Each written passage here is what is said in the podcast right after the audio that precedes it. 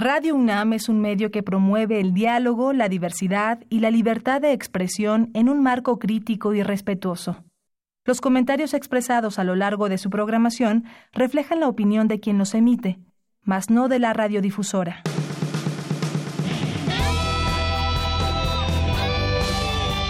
Prisma RU. Relatamos al mundo.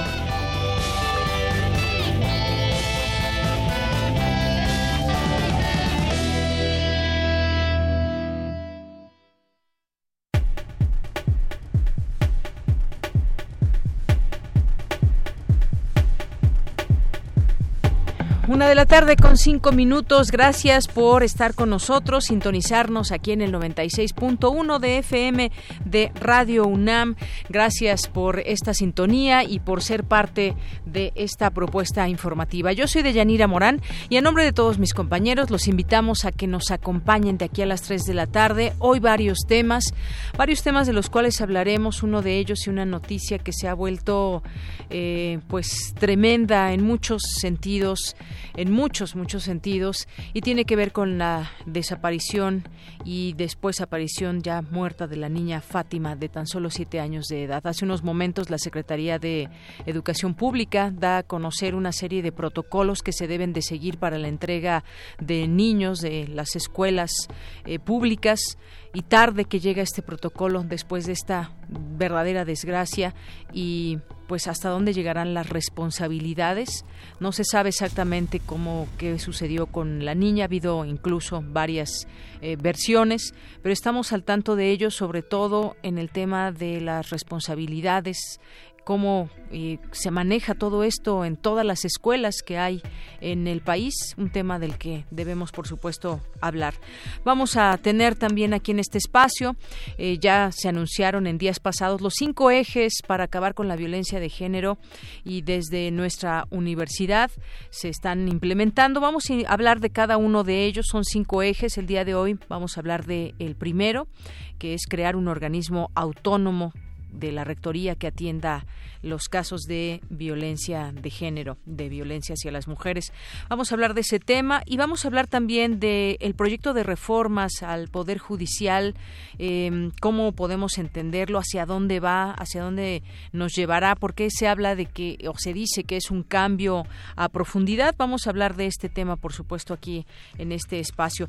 Ya en nuestra segunda hora platicaremos sobre la langosta del desierto que se expande en cuestión de semanas ya allá en distintos lugares de África y aunque se quede muy lejos África, es un problema que nos debe interesar a todos porque es un, problema que se está generando por el cambio climático. Así que no se pierdan esta información que le tendremos el día de hoy.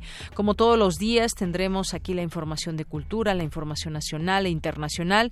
Tendremos las secciones de hoy también, cartografía RU y la sala Julián Carrillo, las actividades que hay desde esta sala que se encuentra aquí en nuestras instalaciones de Radio UNAM. Desde aquí, Relatamos al mundo. Relatamos al mundo. Relatamos al mundo.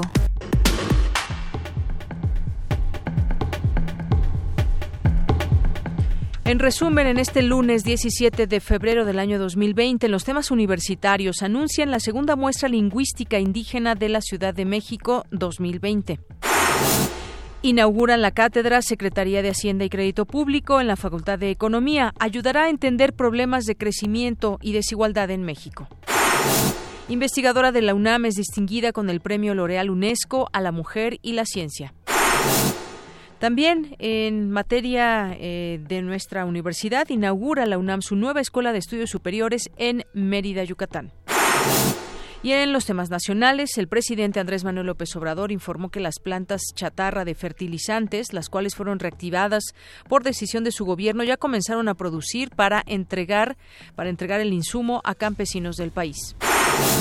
La Fiscalía General de Justicia de la Ciudad de México ofreció este lunes dos millones de pesos como recompensa a quien proporciona información sobre los supuestos implicados en el robo y feminicidio de Fátima Cecilia N., cuyo cuerpo fue hallado el sábado en Tláhuac.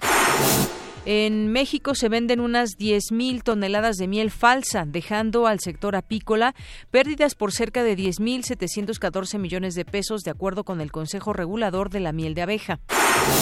La diputada de Morena, Esperanza Villalobos, inscribió una iniciativa que presentará mañana en el Pleno para crear una ley de maternidad subrogada, con la que propone regular y establecer requisitos para esta práctica. Y en los temas internacionales, Alonso Ancira Elizondo, en prisión domiciliaria en España, cedería el control mayoritario de Altos Hornos de México para capitalizar a la empresa. Hoy en la UNAM, ¿qué hacer y a dónde ir? La sala Julián Carrillo de Radio UNAM te invita a disfrutar de la puesta en escena El Rinoceronte, Alucinaciones en Papel, bajo la dirección y ejecución de la dramaturga Kenia Castillo Mendoza. Proyecto compuesto de tres episodios, donde el punto de partida y sin retorno es la locura, esa delgada y borrosa línea que separa el mundo real de lo onírico. Asista a la función hoy, en punto de las 20 horas, a nuestras instalaciones, Adolfo Prieto 133, Colonia del Valle. La entrada es libre y el cupo limitado. En los albores de su carrera, nadie tenía duda de que Carlos Torre era un sólido candidato para ser el futuro campeón del mundo del ajedrez. Sin embargo, una barrera se interpuso. Trágicamente, su sistema nervioso se colapsó en un bar de Nueva York. Torre volvió en sí tras varios días, cuando se encontraba en un barco que lo llevaba de regreso a Yucatán. Ya no volvería a jugar ajedrez profesionalmente en su vida. Tenía 21 años de edad, era el año de 1926. Esta es la premisa de la cinta Torre por Torre, de los directores mexicanos Juan Obregón y Roberto Gaza, que se proyecta hoy a las 17 horas en la Sala José Revueltas del Centro Cultural Universitario. La admisión general es de 40 pesos. No te puedes perder una emisión más de la serie La historia de la medicina en México de TV UNAM, donde se presentan entrevistas realizadas a destacados científicos y médicos que, de alguna manera, conocen o fueron protagonistas del acontecer médico en nuestro país. Hoy, los especialistas analizarán todo lo relacionado con la neurología. Sintoniza la señal de TV UNAM en punto de las 18 horas por el canal 20.1 de televisión abierta.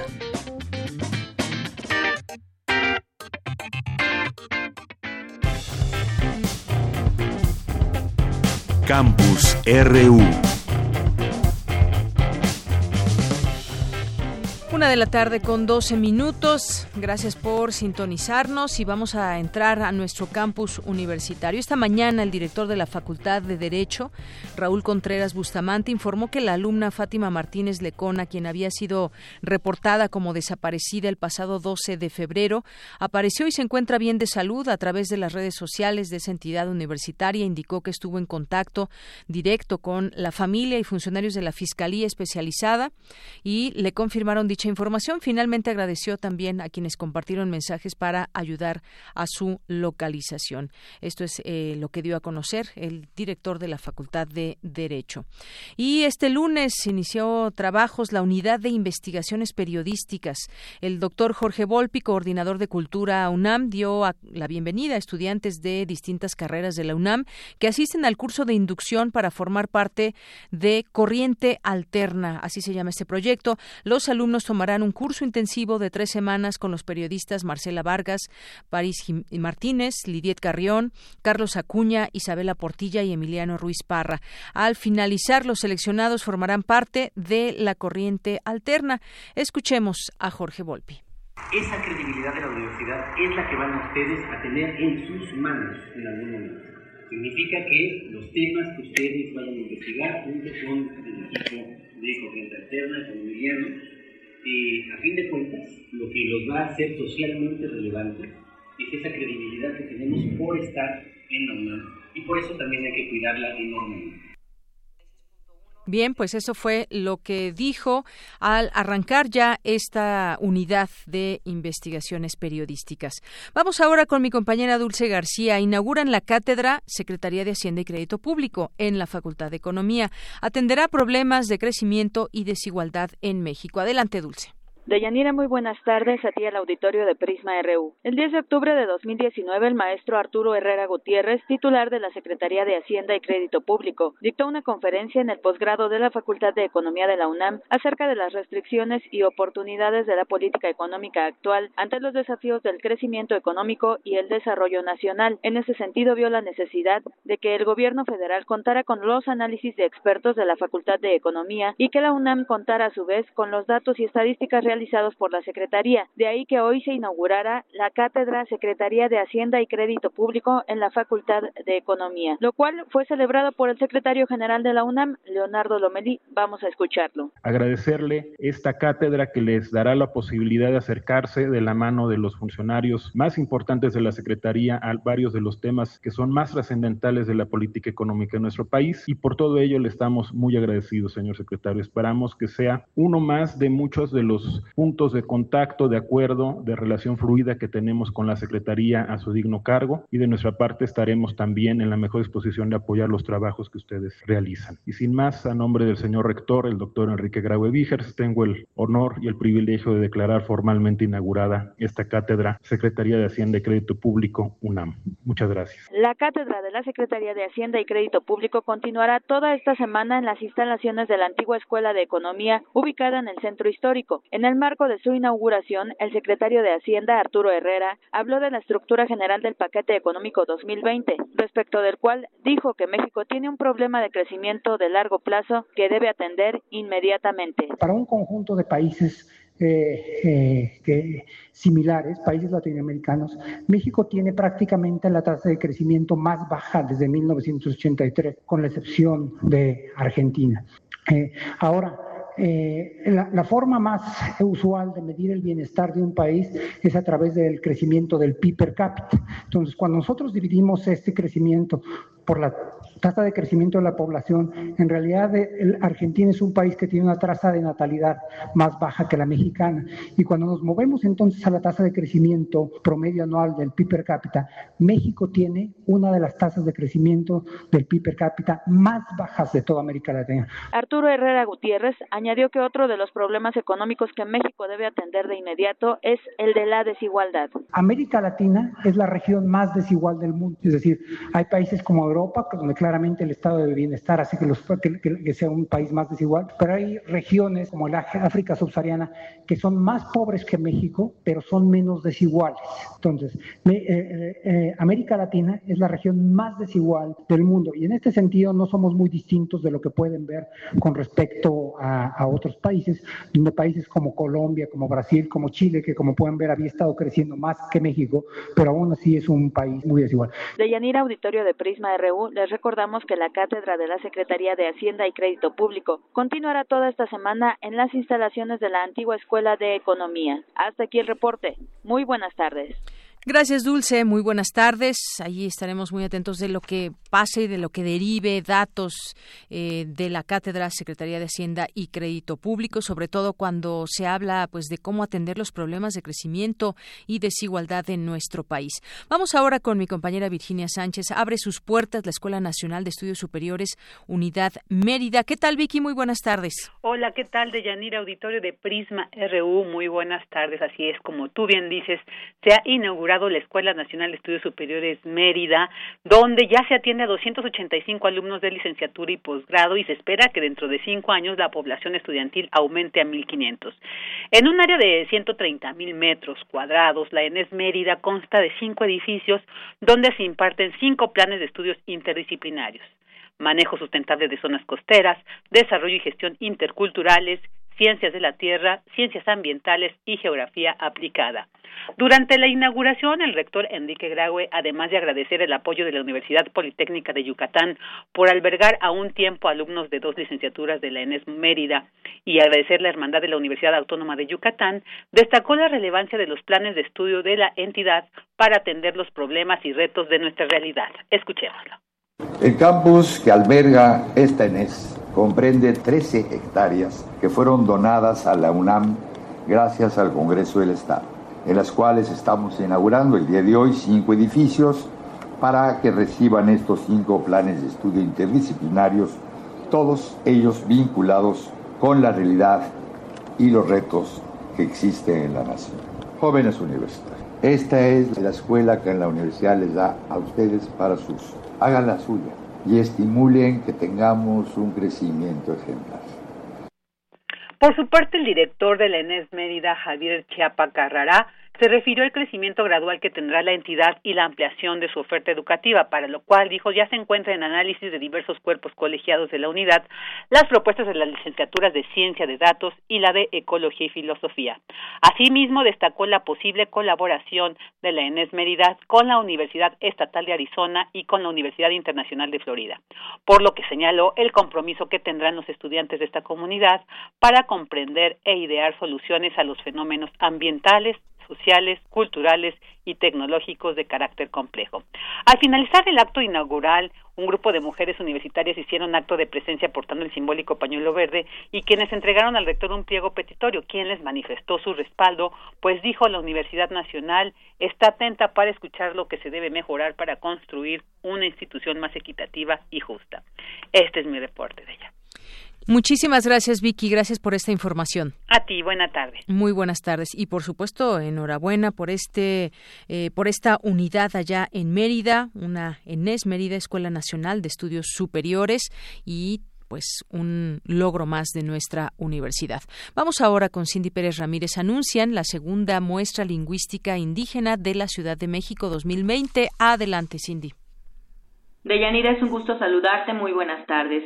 La Secretaría de Pueblos y Barrios Originarios y Comunidades Indígenas residentes en conjunto con la UNAM dieron a conocer esta muestra que se realizará a partir de hoy y hasta el 20 de febrero de 12 a 16 horas en el Centro de Enseñanza para Extranjeros CEPE de Ciudad Universitaria y el 21 de febrero de 11 a 18 horas en las islas de Ciudad Universitaria. La segunda muestra lingüística indígena de la Ciudad de México 2020 ofrecerá talleres de distintas lenguas y telar de cintura, conciertos de diversos géneros musicales, danza, recitales de poesía y corales, juegos didácticos, cine, una pasarela de trajes mexicanos y conferencias. Todo esto con el objetivo de acercar a la comunidad universitaria, así como a la ciudadanía en general, a las 68 lenguas que se hablan en México y las 55 que se practican en la capital del país. Escuchemos a la maestra Larisa Ortiz Quintero, titular de la Secretaría de Pueblos y Barrios Originarios y Comunidades Indígenas Residentes.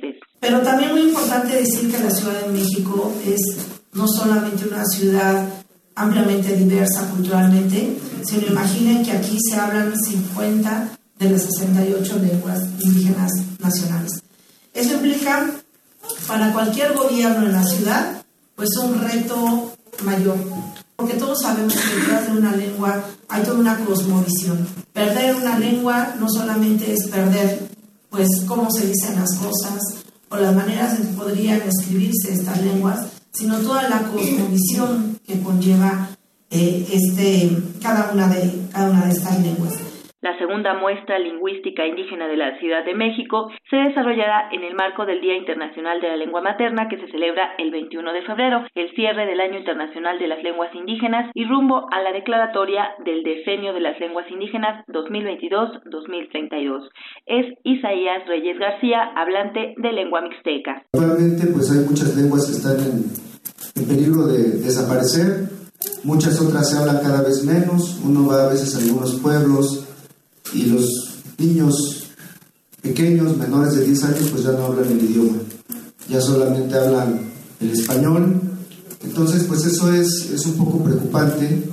Se hace un esfuerzo grande porque estos idiomas pues empiecen a, a salir, ¿no? Eh, empiecen a, a agarrar fuerza, más fuerza todavía. De Yanira, el viernes 21 en las islas de Ciudad Universitaria podremos escuchar el son huasteco del trío Xochitl, también el reggae maya de Chan Santa Roots, la música rap de Sarah Monroy y la música de rock y blues de Lumal Talk, entre otras actividades. Hasta aquí el reporte. Muy buenas tardes. Gracias, Cindy. Muy buenas tardes. Porque tu opinión es importante, síguenos en nuestras redes sociales, en Facebook como Prisma RU y en Twitter como arroba PrismaRU.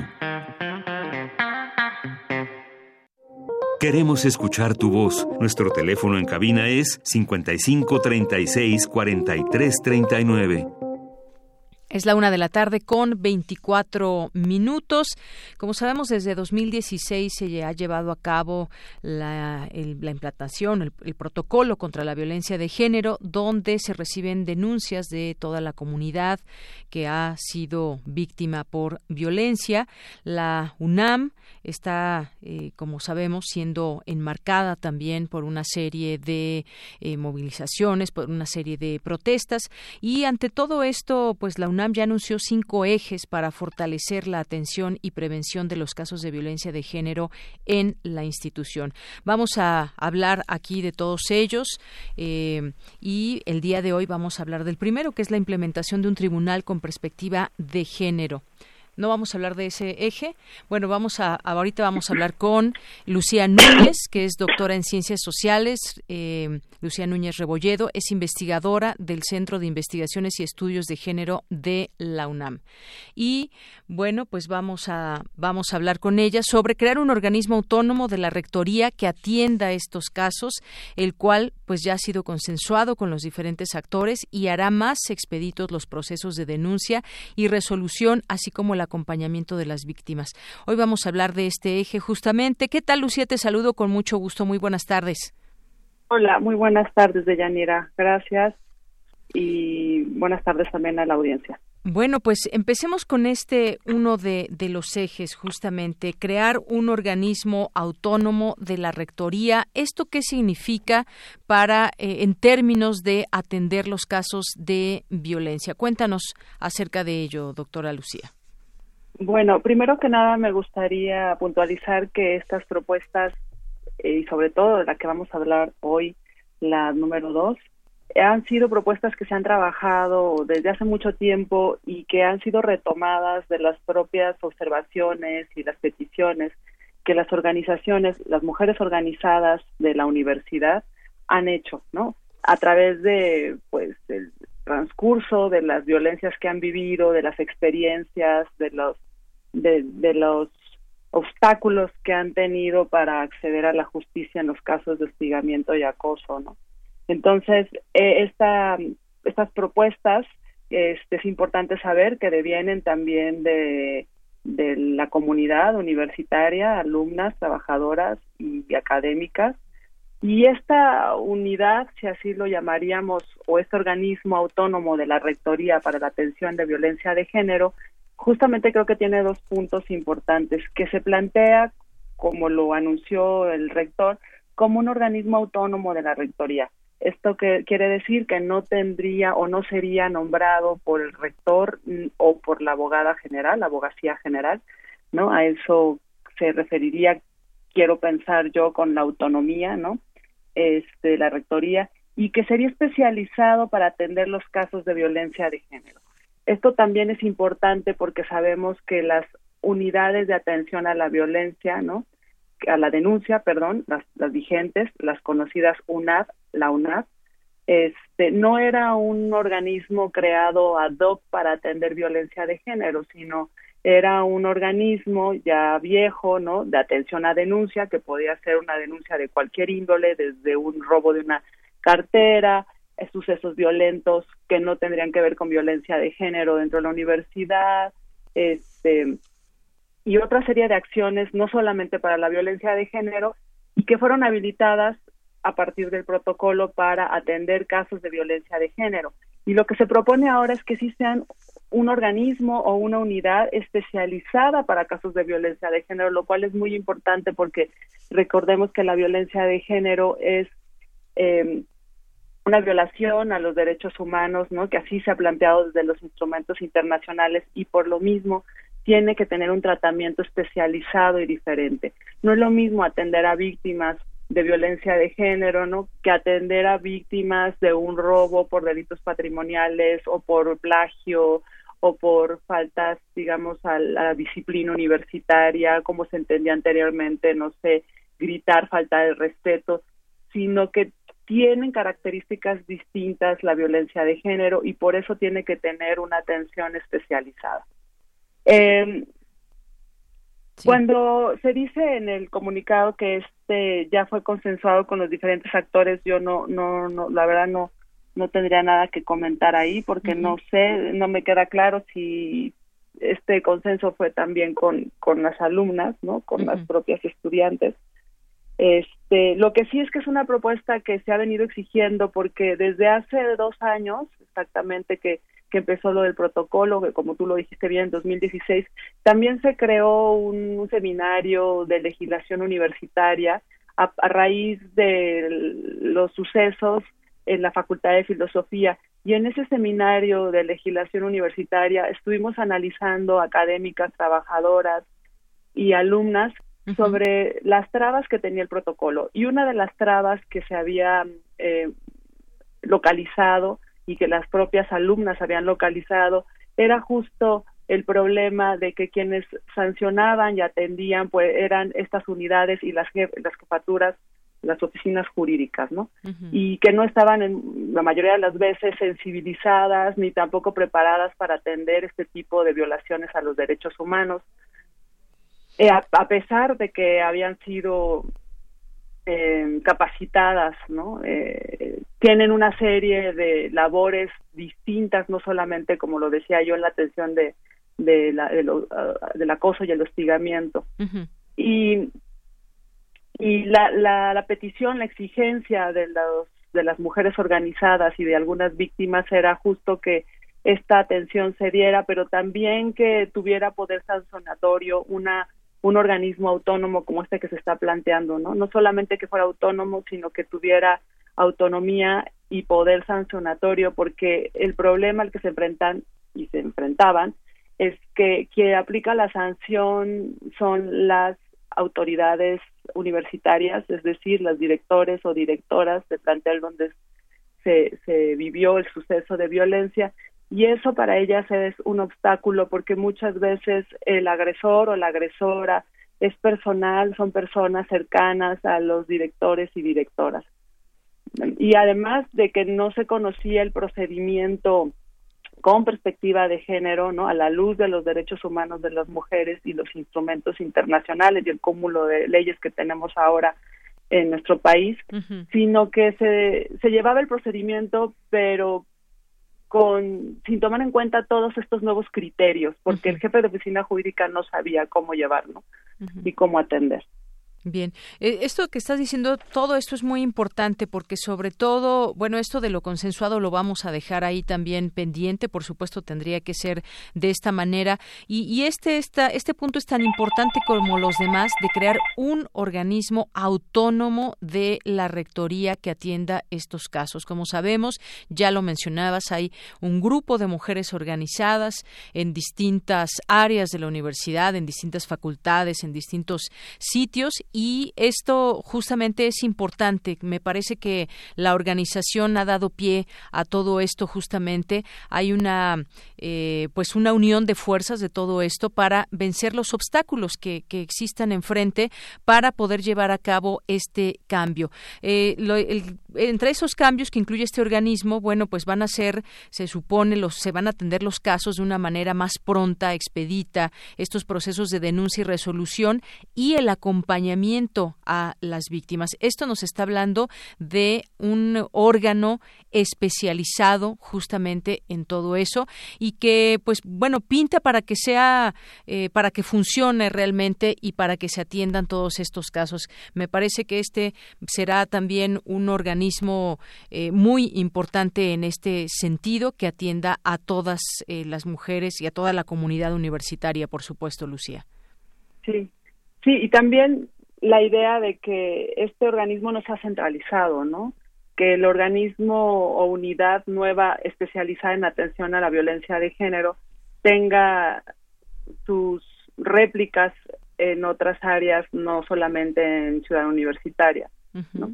Es decir, las, las unidades locales en cada entidad académica que tenga alumnado y que dependerán, por, por supuesto de la de la de este organismo central no habrá que ver cómo plantean la propuesta orgánica de este nuevo este ente o organismo universitario. Y pero sí es importante esto de la autonomía lo del poder sancionatorio cómo lo van a, plantear porque esto seguramente tendrá que que reflejarse en en reformas al estatuto, incluso puedo decir, porque esta instancia autónoma tendría que estar conformada también, como lo decía, por un amplio equipo de abogadas expertas en violencia de género y derechos humanos y psicólogas, trabajadoras sociales, ¿no? Que es lo que ahora no tenemos. Eh, pues sí, eso es lo que estamos esperando, ver cuáles son los pasos para concretar estas medidas anunciadas, ¿no? Estas cinco medidas anunciadas, porque todas ellas necesitan de, de otras acciones para que estas eh, se concreten, ¿no? Para que estas cinco medidas se concreten. Muy bien. Pues de ello estaremos también, por supuesto, muy atentos desde este espacio, cómo se concretarán estos ejes, cómo se hará realidad todo esto que se ha anunciado, justamente también, entre otras cosas que mencionabas, con eh, abogadas, expertas, trabajadoras sociales, mujeres que tengan esa sensibilidad para, pues, atender todos estos casos que puedan darse eh, en un futuro. Pues, eh, doctora Lucía Núñez, muchísimas gracias por estar con nosotros y para hablarnos de este que es el segundo eje, que es la creación de un organismo autónomo de la Rectoría que atienda los casos de violencia de género. Muchas gracias. Muchas gracias a ti, Deyanira. Buenos días. Buenos días. Buenas tardes. Hasta luego. La doctora en Ciencias Sociales, Lucía Núñez Rebolledo, investigadora del Centro de Investigaciones y Estudios de Género de la UNAM. Continuamos. Queremos escuchar tu voz. Nuestro teléfono en cabina es 55 36 43 39. Porque tu opinión es importante, síguenos en nuestras redes sociales, en Facebook como Prisma RU y en Twitter como arroba PrismaRU. Continuamos una de la tarde con 35 minutos.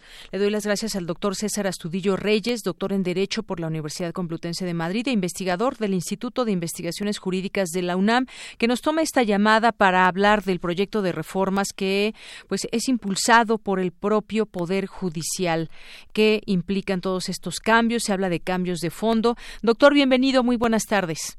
Gracias. Qué gusto estar contigo y con tu audiencia. Igualmente para nosotros, doctor, pues platíquenos cómo ve este proyecto de reformas que se ha impulsado para pues eh, terminar con situaciones que hasta hoy se han venido dando. ¿Cómo va a ser este este cambio y si podemos confiar eh, en él? ¿Cómo ve usted de primera mano esto?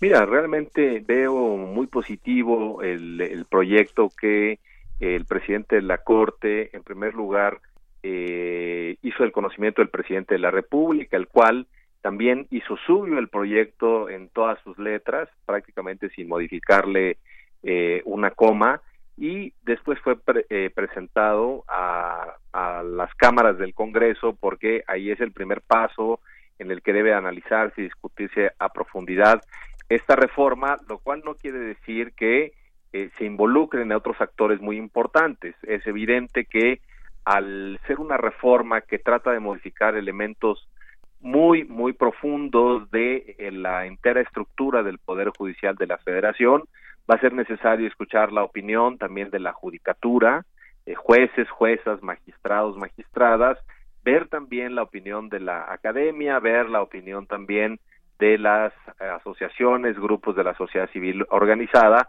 eh, y también que cuando se discuta esto en el Parlamento sea de una manera abierta para que podamos transmitir uno, los elementos que vemos que son muy positivos y dos, los elementos en los que habría que ponerle atención.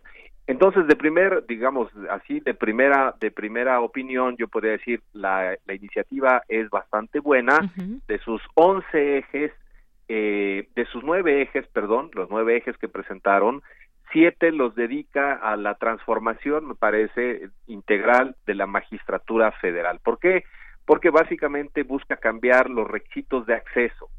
Esto va muy conectado con el nepotismo. Antes, para acceder a un cargo eh, en la judicatura, o por mucho tiempo, tenían mucho mayor facilidad quienes de alguna manera tenían parientes allá adentro y en la medida en que tuvieran parientes que tuvieran un rango más alto, pues se les facilitaba mayormente el acceso. Ahora se entiende que eh, quienes ingresen deben hacerlo necesariamente a través de una oposición, un examen, para comprobar que tienen los conocimientos, que tienen la capacidad, que tienen la experiencia.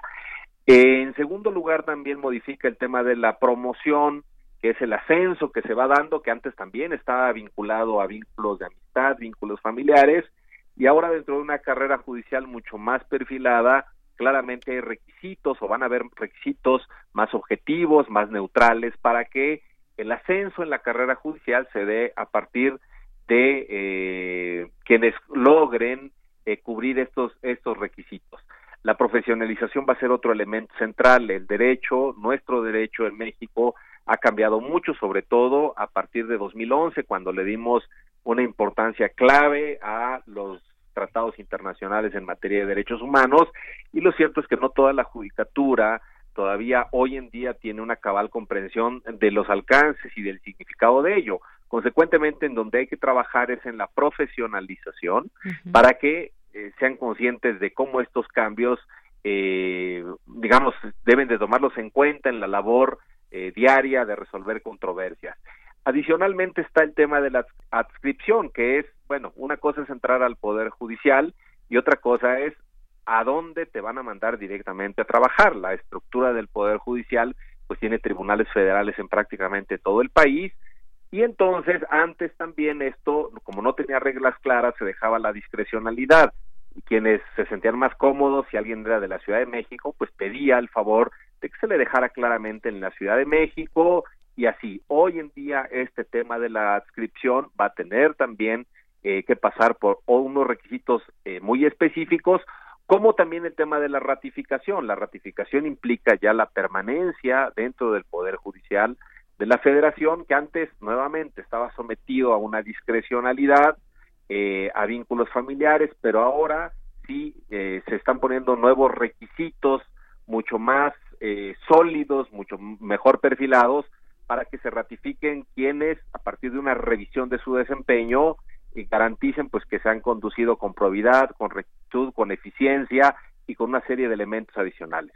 Con lo cual, finalmente, esto se viene a, eh, a conectar con elementos para la vigilancia, el control y la sanción de jueces y magistrados. Es decir, ahora sí se le da mucho, más, mucho mayores dientes al Consejo de la Judicatura Federal para que en caso de que haya algún juez que haya cometido alguna conducta indebida, se le pueda sancionar y, evidentemente hasta se le pueda separar del cargo, eh, con lo cual me parece que es una, es una reforma profunda de gran calado que después de aprobarse va a necesitar también un tiempo para su implementación, pero yo creo que eh, visto el discurso, visto la propuesta con la que llegó el presidente Arturo Saldívar a la Corte, que en cuya propuesta encontramos varios de estos temas, no tengo duda de que los va a seguir impulsando porque ahora va a tener mayores herramientas para que la transformación no solamente se dé al interior del Poder Judicial de la Federación, sino para que se dé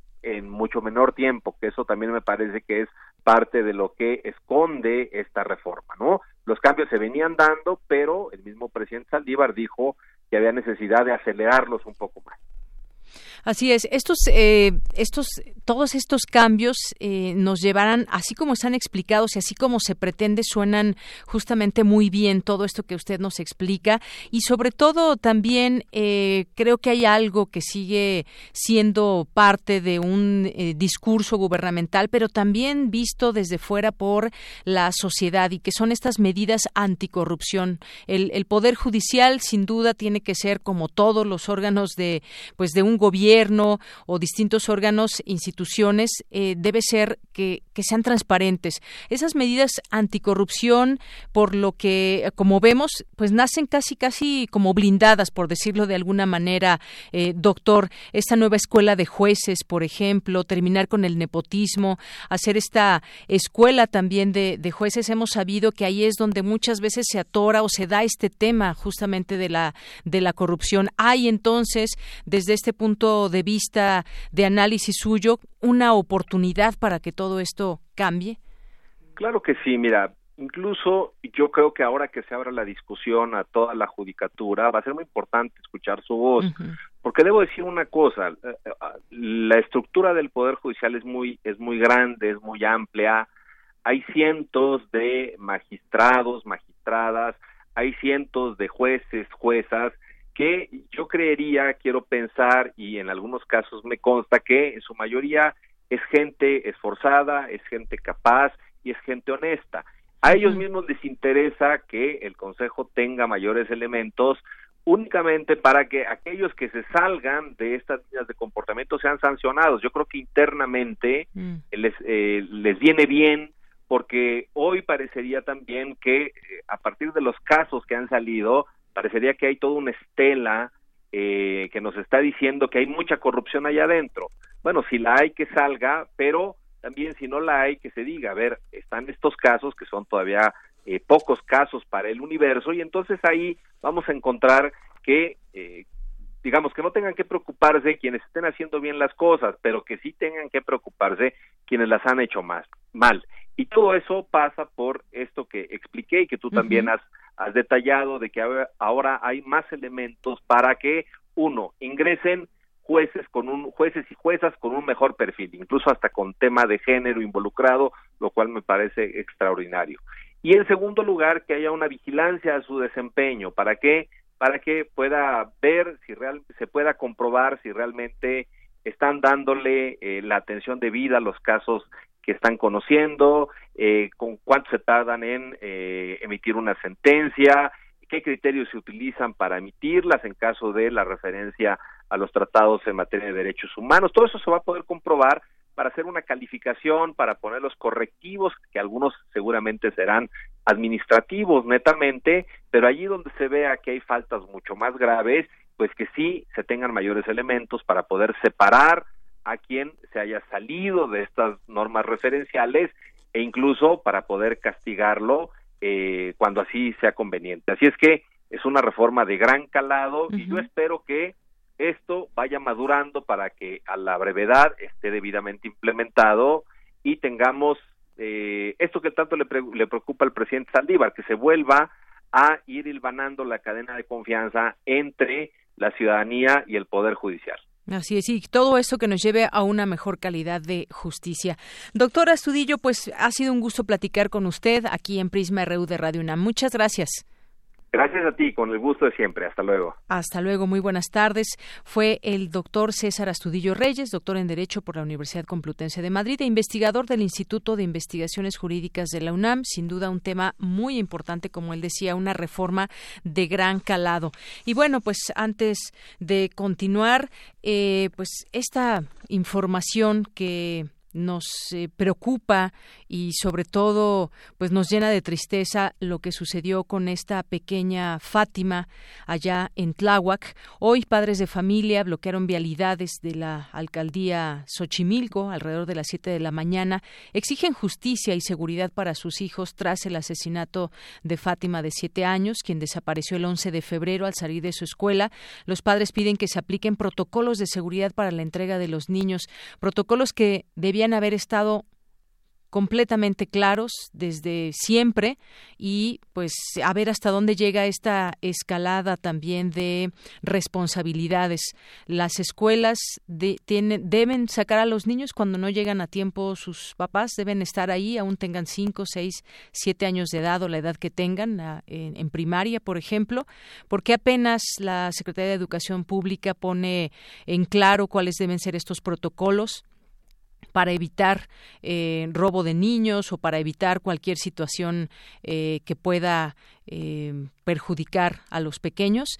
Bueno, pues ya el director de la escuela se comprometió a implementar la entrega de los niños con credencial a partir de, de mañana. Sin embargo, los padres reclaman que este protocolo tendría que haberse aplicado desde hace tiempo y no solamente ahí, sino en todas las escuelas. En cuanto al caso de Fátima, eh, el director dijo que levantó la denuncia por desaparición en cuanto se enteró de lo ocurrido. Siguen siendo eh, y fueron siguiendo los protocolos establecidos y que los padres de la, menor no habían denunciado esta desaparición. El caso es que la pequeña fue encontrada muerta. Eh, pues con, en una colonia los Reyes y pues los familiares ya reconocieron este el cuerpo es una situación sumamente grave lo que impera con este caso y pues los casos donde qué está pasando en cada una de las escuelas, cuál es ese protocolo que se debe de seguir. Esta situación, pues ya eh, no se puede hacer nada al respecto para eh, remediar esto, pero sí en un futuro pues tener y atender la manera en que deben ser ah, eh, entregados los niños en las escuelas, en todas las escuelas del país. Bueno, pues hay varias eh, versiones, incluso que una, una entrevista que dio un familiar que pudo, pudieron haber extraído los órganos de, de Fátima. Las autoridades, bueno, pues están incluso ofreciendo también dos millones de pesos para encontrar a una mujer que se le ve en distintas cámaras eh, en varias calles ahí de Tláhuac. Estaremos muy atentos a todo eso, sobre todo en el tema de responsabilidades y cómo deben ser los protocolos que hasta ahora parece ser que quedan claros de parte de la Secretaría de Educación Pública. Continuamos. Queremos escuchar tu voz. Nuestro teléfono en cabina es 55 36 43 39. Porque tu opinión es importante, síguenos en nuestras redes sociales, en Facebook como Prisma RU y en Twitter como arroba PrismaRU.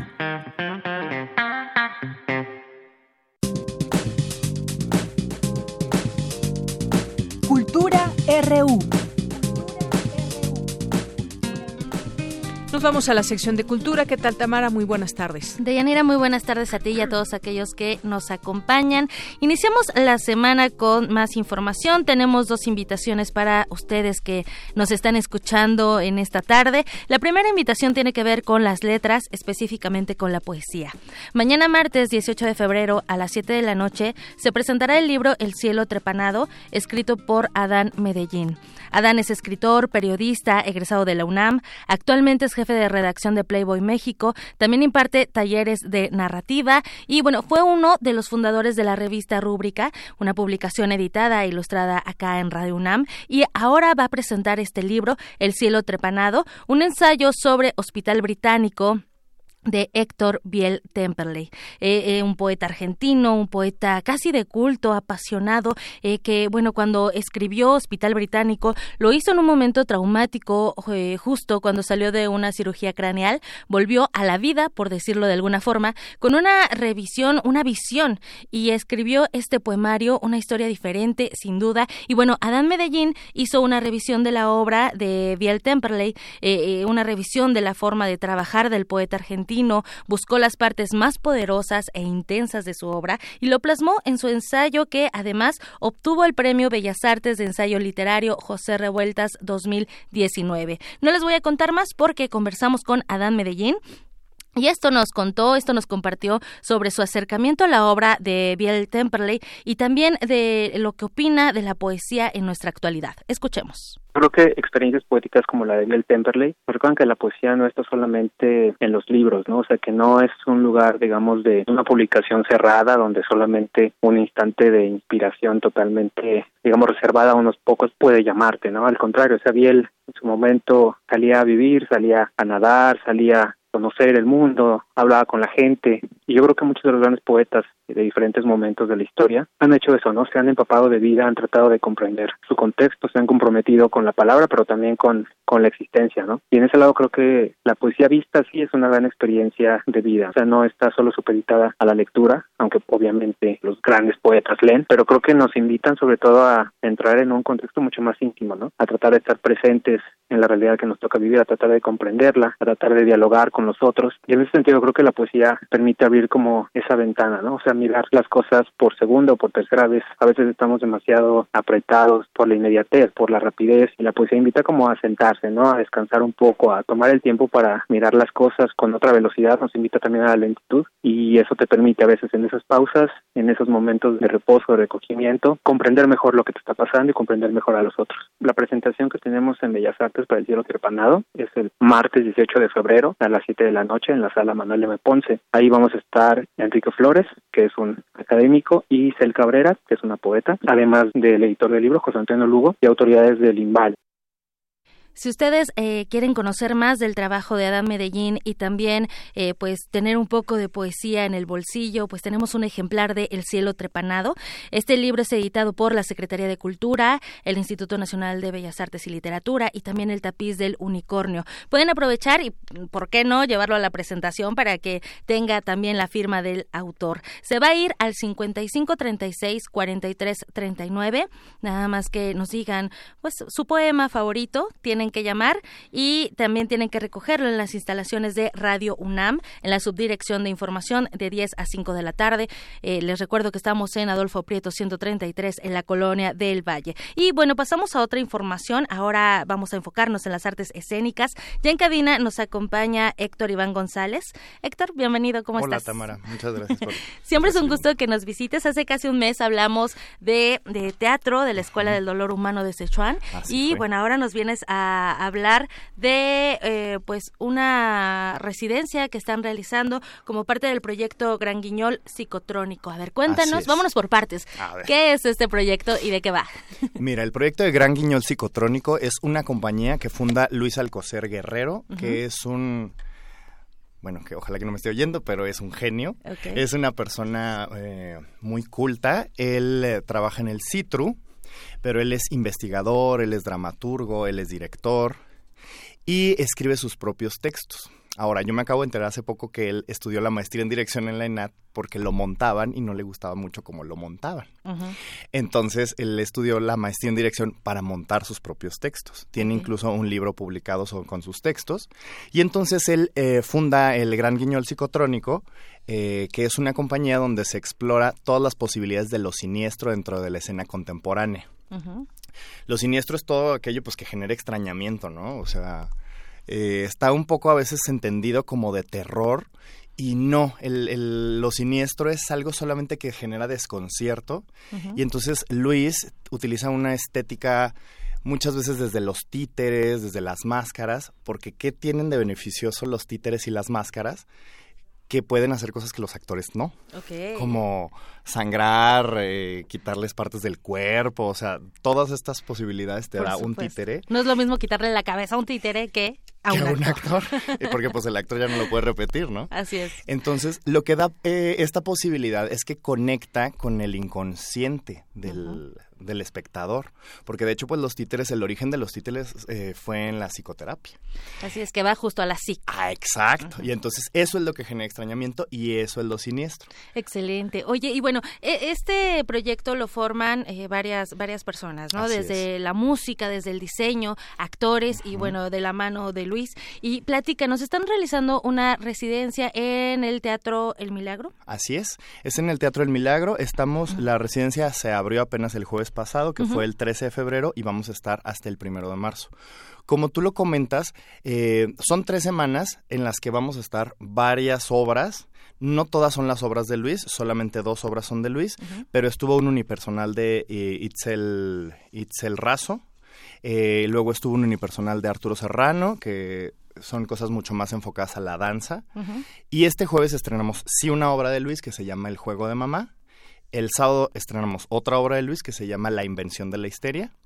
Y después viene un homenaje a Javier Lizárraga y viene una obra que se llama Eco de Rodrigo Filomarino. ¿Cuáles son los temas que están abordando en estas puestas en escena? Mira, las obras de Luis, que son La invención de la histeria, El juego de mamá que se estrena. Tú este formas parte del elenco. De estas dos obras, sí. Básicamente es la relación con la madre. Bien. Que es una relación, pues, enfermiza y es, algo tiene eh, que ver también de Edipo, cosas así. Claro, sí, algo freudiano también ahí. Sí, está, muy relacionado con eso. Entonces, pues todos tenemos una relación bastante particular con la madre. Entonces, todas las obras de Luis van enfocadas mucho hacia allá esta relación oscura que hay con la madre, que si bien es amorosa, pues el amor también está muy relacionado con otro tipo de cosas. Por supuesto. Eh, la de Eco de Rodrigo Filomarino, tengo entendido, yo no estoy ahí, pero tengo entendido que habla sobre la sordera social, es decir, cómo... Eh, como que sí te oigo, pero la verdad es que no tanto. O sea, ya no, no, te presta atención, no me interesa, no escuchamos. Exactamente. Entonces estamos ya como muy acostumbrados a eso. Ahora, Luis llamó a toda esta serie de artistas porque son las, somos las personas con las que han trabajado con él todos estos años eh, a partir de que él fundó Guiñol Psicotrónico. Entonces, eso es lo que es el hilo conductor, que somos artistas que producen y generan su propio trabajo. Excelente, son cinco puestas en escena, ya iniciaron y bueno, estarán disponibles hasta el 1 de marzo en el Teatro Milagro. También, bueno, está la presentación del libro Este lugar común y el homenaje a Javier Lizárraga. Exactamente. ¿Cómo podemos saber más acerca de este proyecto y sobre todo, bueno, también de la residencia donde está el Teatro El Milagro? El Teatro Milagro está en la calle de Milán, no tengo muy bien el número. Mm, Está muy cerca del Foro Lucerna. Exactamente, a media cuadra. ¿Y cómo nos pueden buscar? Pues en nuestras redes sociales estamos como Gran Guiñol Psicotrónico, estamos así en Twitter, en Instagram y en Facebook. Y ahí justo como vienen varias fechas, ahí pueden ustedes ver cuál es la que más les llama la atención y tenemos promociones, obviamente si vas a ver una, pues en la otra tienes un descuento y etcétera. Que también esto es interesante, ¿no? Esta parte oscura del ser humano, cómo llevar la escena, bueno, pues podrán como también ahí, eh, pues ser testigos de, de cómo lo llevan justo al escenario y a lo mejor identificarse o no, o reflexionar.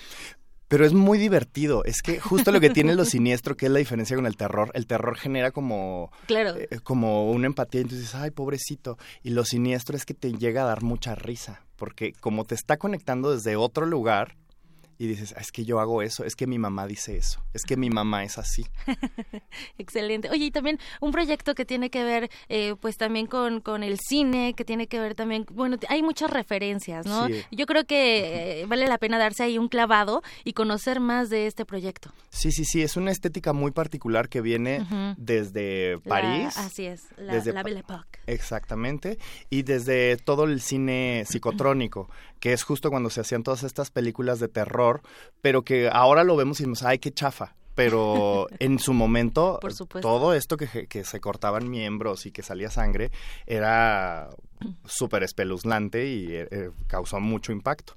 Y ahora se lleva al teatro. Muy bien. Bueno, el, el Teatro del Milagro se, encuentra en calle Milán número 24, en la colonia Juárez, esto es la alcaldía Cuauhtémoc, para que vayan, para que también disfruten y conozcan lo que se está haciendo también, ya lo comentábamos la otra vez, Héctor, eh, lo que hacen los egresados también de, la, del Centro Universitario de Teatro de la UNAM, lo que se está realizando y bueno, también estas otras opciones. Entonces tenemos una cita hasta el 1 de de marzo en el Teatro El Milagro. Ahí estaremos, ahí los esperamos. Héctor Iván González, muchísimas gracias por acompañarnos y por hacernos esta invitación. Gracias, Tamara. Muy buena tarde. De, de Yanira nos despedimos. Que estén muy bien. Gracias, Tamara. Gracias, eh, Héctor, por venir. Y vamos a hacer un corte en estos momentos. Vamos a regresar a la segunda hora de Prisma RU. Prisma RU. Relatamos al mundo.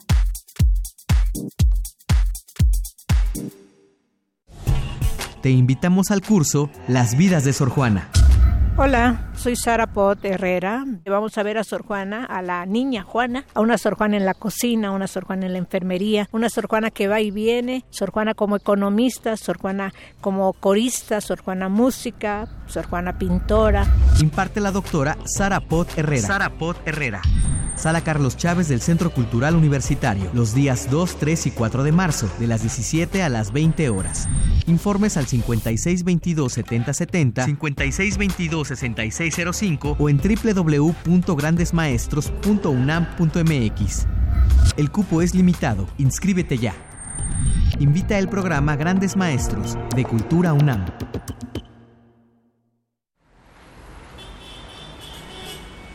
Extra, extra, música nueva. En voz de sus creadores y sus intérpretes. Extra, extra. Testimonio de oídas. Música nueva. En voz de sus creadores. En voz de sus intérpretes. Martes y jueves a la 1 a.m. o en su retransmisión los sábados y domingos también a la 1 a.m.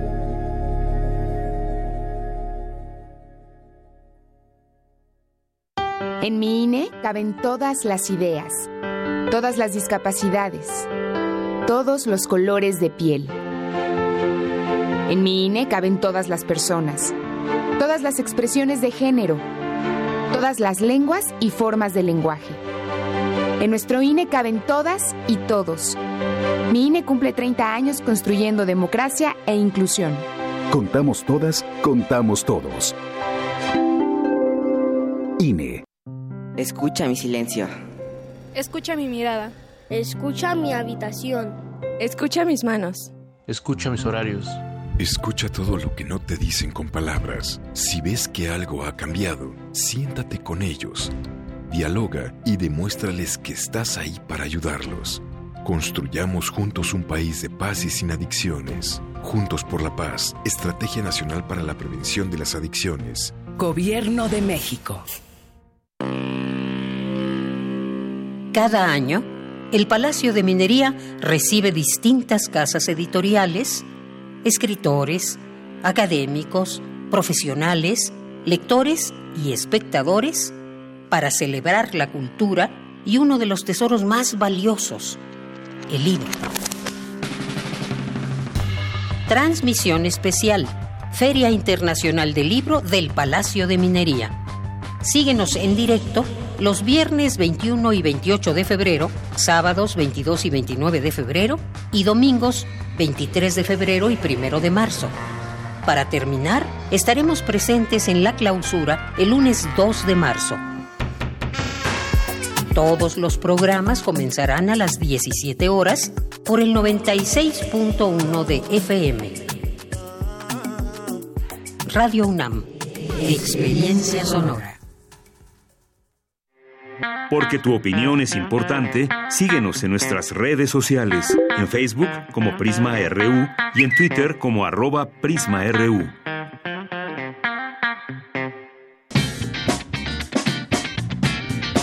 Mañana en la UNAM, ¿qué hacer y a dónde ir? El Museo Universitario del Chopo te invita a visitar la exposición El Rocío sobre las Madrugadas sin fin, del artista Guadalupe Rosales, quien muestra de una manera diferente a la convencional la realidad de la cultura de los migrantes mexicanos en el este de Los Ángeles, principalmente durante la década de los 90. Visita esta exposición que se encuentra disponible en la Galería Arnold Belkin del Museo Universitario del Chopo hasta el próximo 26 de abril. Si eres egresado de la UNAM y no tienes tu credencial de exalumno, puedes tramitarla este próximo viernes 21 de febrero en nuestras instalaciones. Con esta credencial puedes obtener grandes beneficios como promociones y descuentos en seguros para automóvil, laboratorios clínicos, restaurantes, ópticas y otros establecimientos. Recuerda, tramita tu credencial de exalumno en el módulo que instalará el programa de vinculación con los egresados en nuestras instalaciones, ubicadas en Adolfo Prieto 133, Colonia del Valle, en un horario de 17 a 21 horas. Del 20 de febrero al 2 de marzo se llevará a cabo la edición número 41 de la Feria Internacional del Libro del Palacio de Minería, la cual tendrá cerca de 1.300 actividades culturales. Este año, Colima será el estado invitado de honor. En esta edición participarán 58 dependencias de la Universidad Nacional y diversas editoriales que llevarán a cabo un sinfín de actividades como conferencias, talleres, lecturas y recitales, así como mesas redondas. Consulta la programación completa en www filminería.unam.mx y asiste a esta gran fiesta literaria. Para Prisma RU, Daniel Olivares.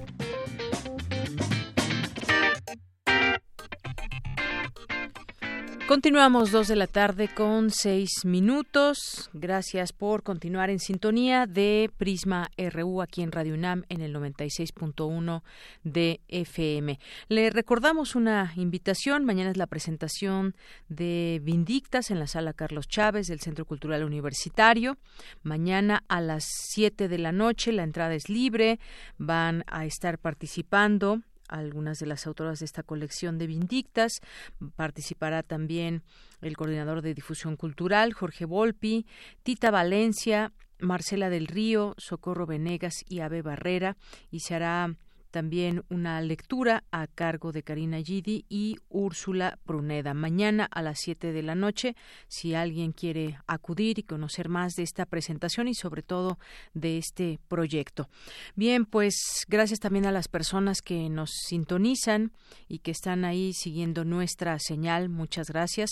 Le mandamos saludos a Andrea González. Andrea, hace mucho que no la veíamos por aquí, por Twitter, pero seguramente nos escuchaba. Eh, Paloma G. Guzmán también. Eh, el Zarco también, le mandamos saludos. Eh, María Fernanda, editorial Enequén, a Alejandro Cardiel, a Rusel Álvarez, a Otto Cázares, que en un momento estará aquí con nosotros con su cartografía RU. Alejandro Cardiel nos dice, yo fui coordinador escolar en el programa Salud Artes de la Ciudad de México. El protocolo indicaba que si los responsables no llegaban, se tenía que entregar el menor al MP. Sin embargo, teníamos la instrucción de no someter a menores a un eh, sentimiento. Y abre aquí a un, abre un hilo de todo esto que hoy se está discutiendo, qué protocolos son los que marca la ley, por una parte, y qué protocolos siguen las escuelas. Esto, pues, evidentemente ha causado además del enojo, de la tristeza, pues eh, que los padres hayan salido a reclamar ante esta situación que sucedió con la niña Fátima allá en Tláhuac. Es un tema que tiene encima la Ciudad de México, que se tendrán que ver las responsabilidades de cada de cada instancia, comenzando por las escuelas y comenzando también por eh, la Secretaría de Educación Pública. Estamos ante una situación eh, muy, muy grave que nos hace replantearnos no solamente esos protocolos, sino quién, quién se roba a una menor y pues la mata. Estamos ante una situación que se debe de discutir desde sus distintas aristas eh, para una sociedad donde puede suceder esto y más como ya lo hemos visto. Eh, muchas gracias también a quienes nos escriben aquí en, Facebook, en redes sociales. Peka Ayanami también, muchas gracias. Eh, también aquí nos dicen cómo puede contactar a la doctora Montoya. Yo a la MAC te comentamos eh, a través de un mensaje. Le recomendamos también siempre seguir la cuenta del defensor de radio y TV UNAM, eh, que es el maestro Guillermo Montemayor Gómez. La cuenta es arroba defensor UNAM. Marco Fernández, muchas gracias. Román Hernández, y a todas las personas que aquí se sumen. Mayra Elizondo, Ricardo Navarrete, muchas gracias a todos ustedes. Continuamos con la información de hoy y eh, investigadora de la UNAM es distinguida con el premio L'Oreal UNESCO a la mujer y la ciencia. Cristina Godínez nos dice de quién se trata. Adelante, Cristina. De Yanira Auditorio de Prisma RU, buenas tardes. Se trata de la doctora María Esperanza Martínez Romero, del Centro de Ciencias Genómicas quien por su trabajo sobre el uso de bacterias amigables con el ambiente y sus estudios para favorecer el crecimiento de plantas, aumentar la productividad agrícola y reducir el uso de fertilizantes químicos, recibió este galardón. Martínez Romero expresó que es muy bueno que se reconozca que en México las investigadoras hacen ciencia de calidad y que esto debería influir para que se otorguen más apoyos económicos a la investigación. La distinción, detalló la académica, es por un cúmulo de trabajos sobre bacterias benéficas asociadas a plantas y animales, en especial a artrópodos nativos de México. La doctora Martínez comentó que somos pioneros en el uso de herramientas moleculares y genéticas para caracterizar bacterias fijadoras de nitrógeno asociadas a leguminosas.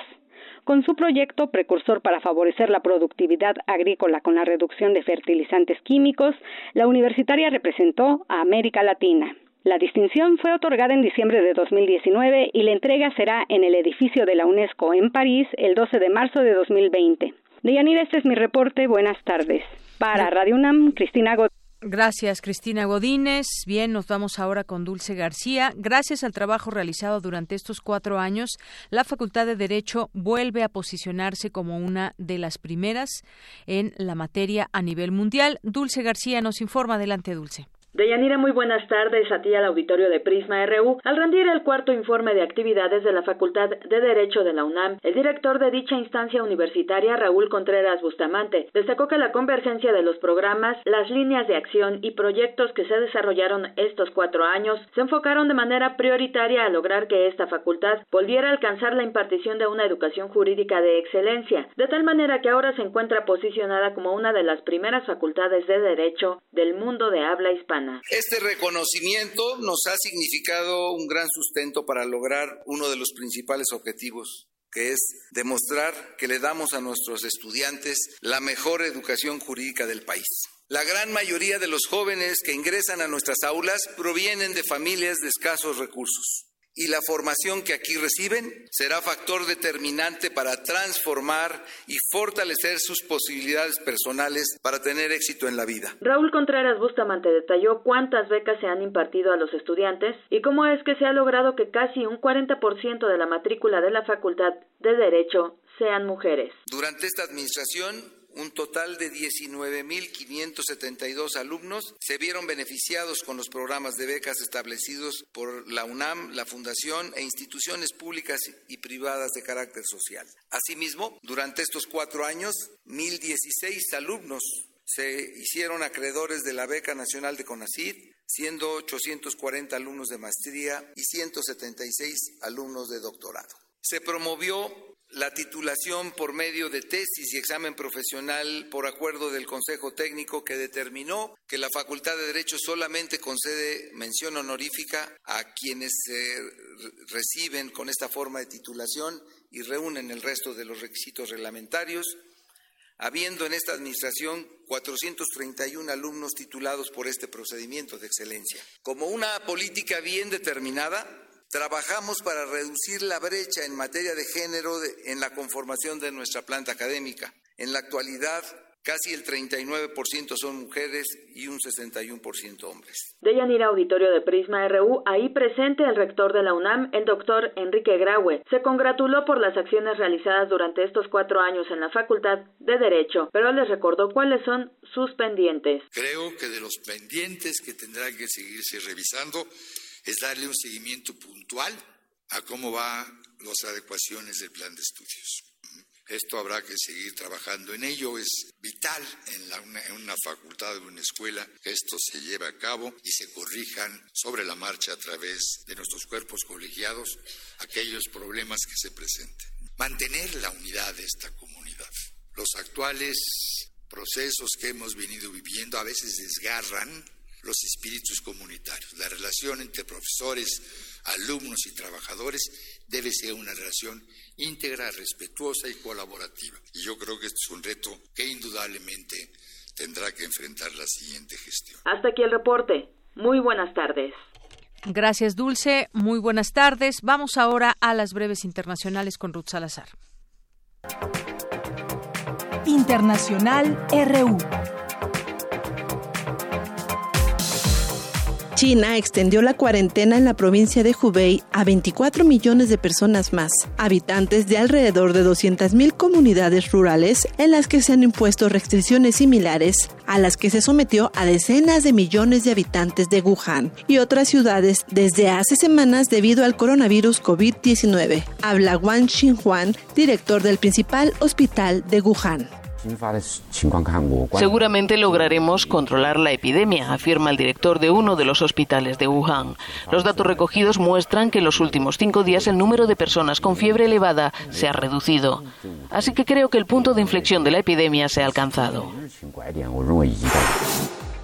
Son ya al menos 454 personas infectadas por COVID-19 en el crucero Diamond Princess, tras la confirmación por parte de las autoridades japonesas de 99 nuevos casos. Todo ello a la espera de que se realicen las pruebas a 1.300 de los 3.000 pasajeros del barco. En el interior del mismo hay ciudadanos de 50 nacionalidades diferentes. Los ministros de Asuntos Exteriores de la Unión Europea se reúnen este lunes para analizar la situación en Libia, tras los acuerdos alcanzados en la conferencia de Berlín, y más concretamente sobre cuál podría ser la contribución europea para hacer respetar el embargo de armas y consolidar el alto al fuego. Al menos 20 personas murieron y varias resultaron heridas hoy en una estampida durante una distribución de víveres a refugiados y desplazados en Difa, en el sureste de Níger. El líder opositor Juan Guaidó exhortó a las Fuerzas Armadas a que se unan a su movimiento para derrocar al presidente venezolano Nicolás Maduro. Van a seguir protegiendo al dictador, tenganlo claro. Es inevitable una transición en Venezuela. Nosotros seguimos extendiendo la mano, ofreciendo garantías que las podemos ofrecer distinto al dictador que les engañó, les mintió, saca una publicación de nuevo. Al grito de poder popular, cientos de salvadoreños salieron ayer domingo a las calles para respaldar al presidente Nayib Bukele en su disputa con el Congreso. Exigen a los diputados que aprueben el préstamo de 109 millones de dólares solicitado por el gobierno para luchar contra la violencia de las pandillas en el país centroamericano. 15 días o ese salón es nuestro. 15 días, poder popular, poder popular. Que ustedes están con el pueblo y no contra el pueblo, como lo están estos diputados, estos políticos corruptos, sucios.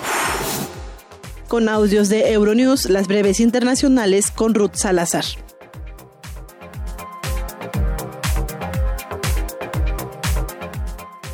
Porque tu opinión es importante, síguenos en nuestras redes sociales, en Facebook como Prisma RU y en Twitter como arroba PrismaRU.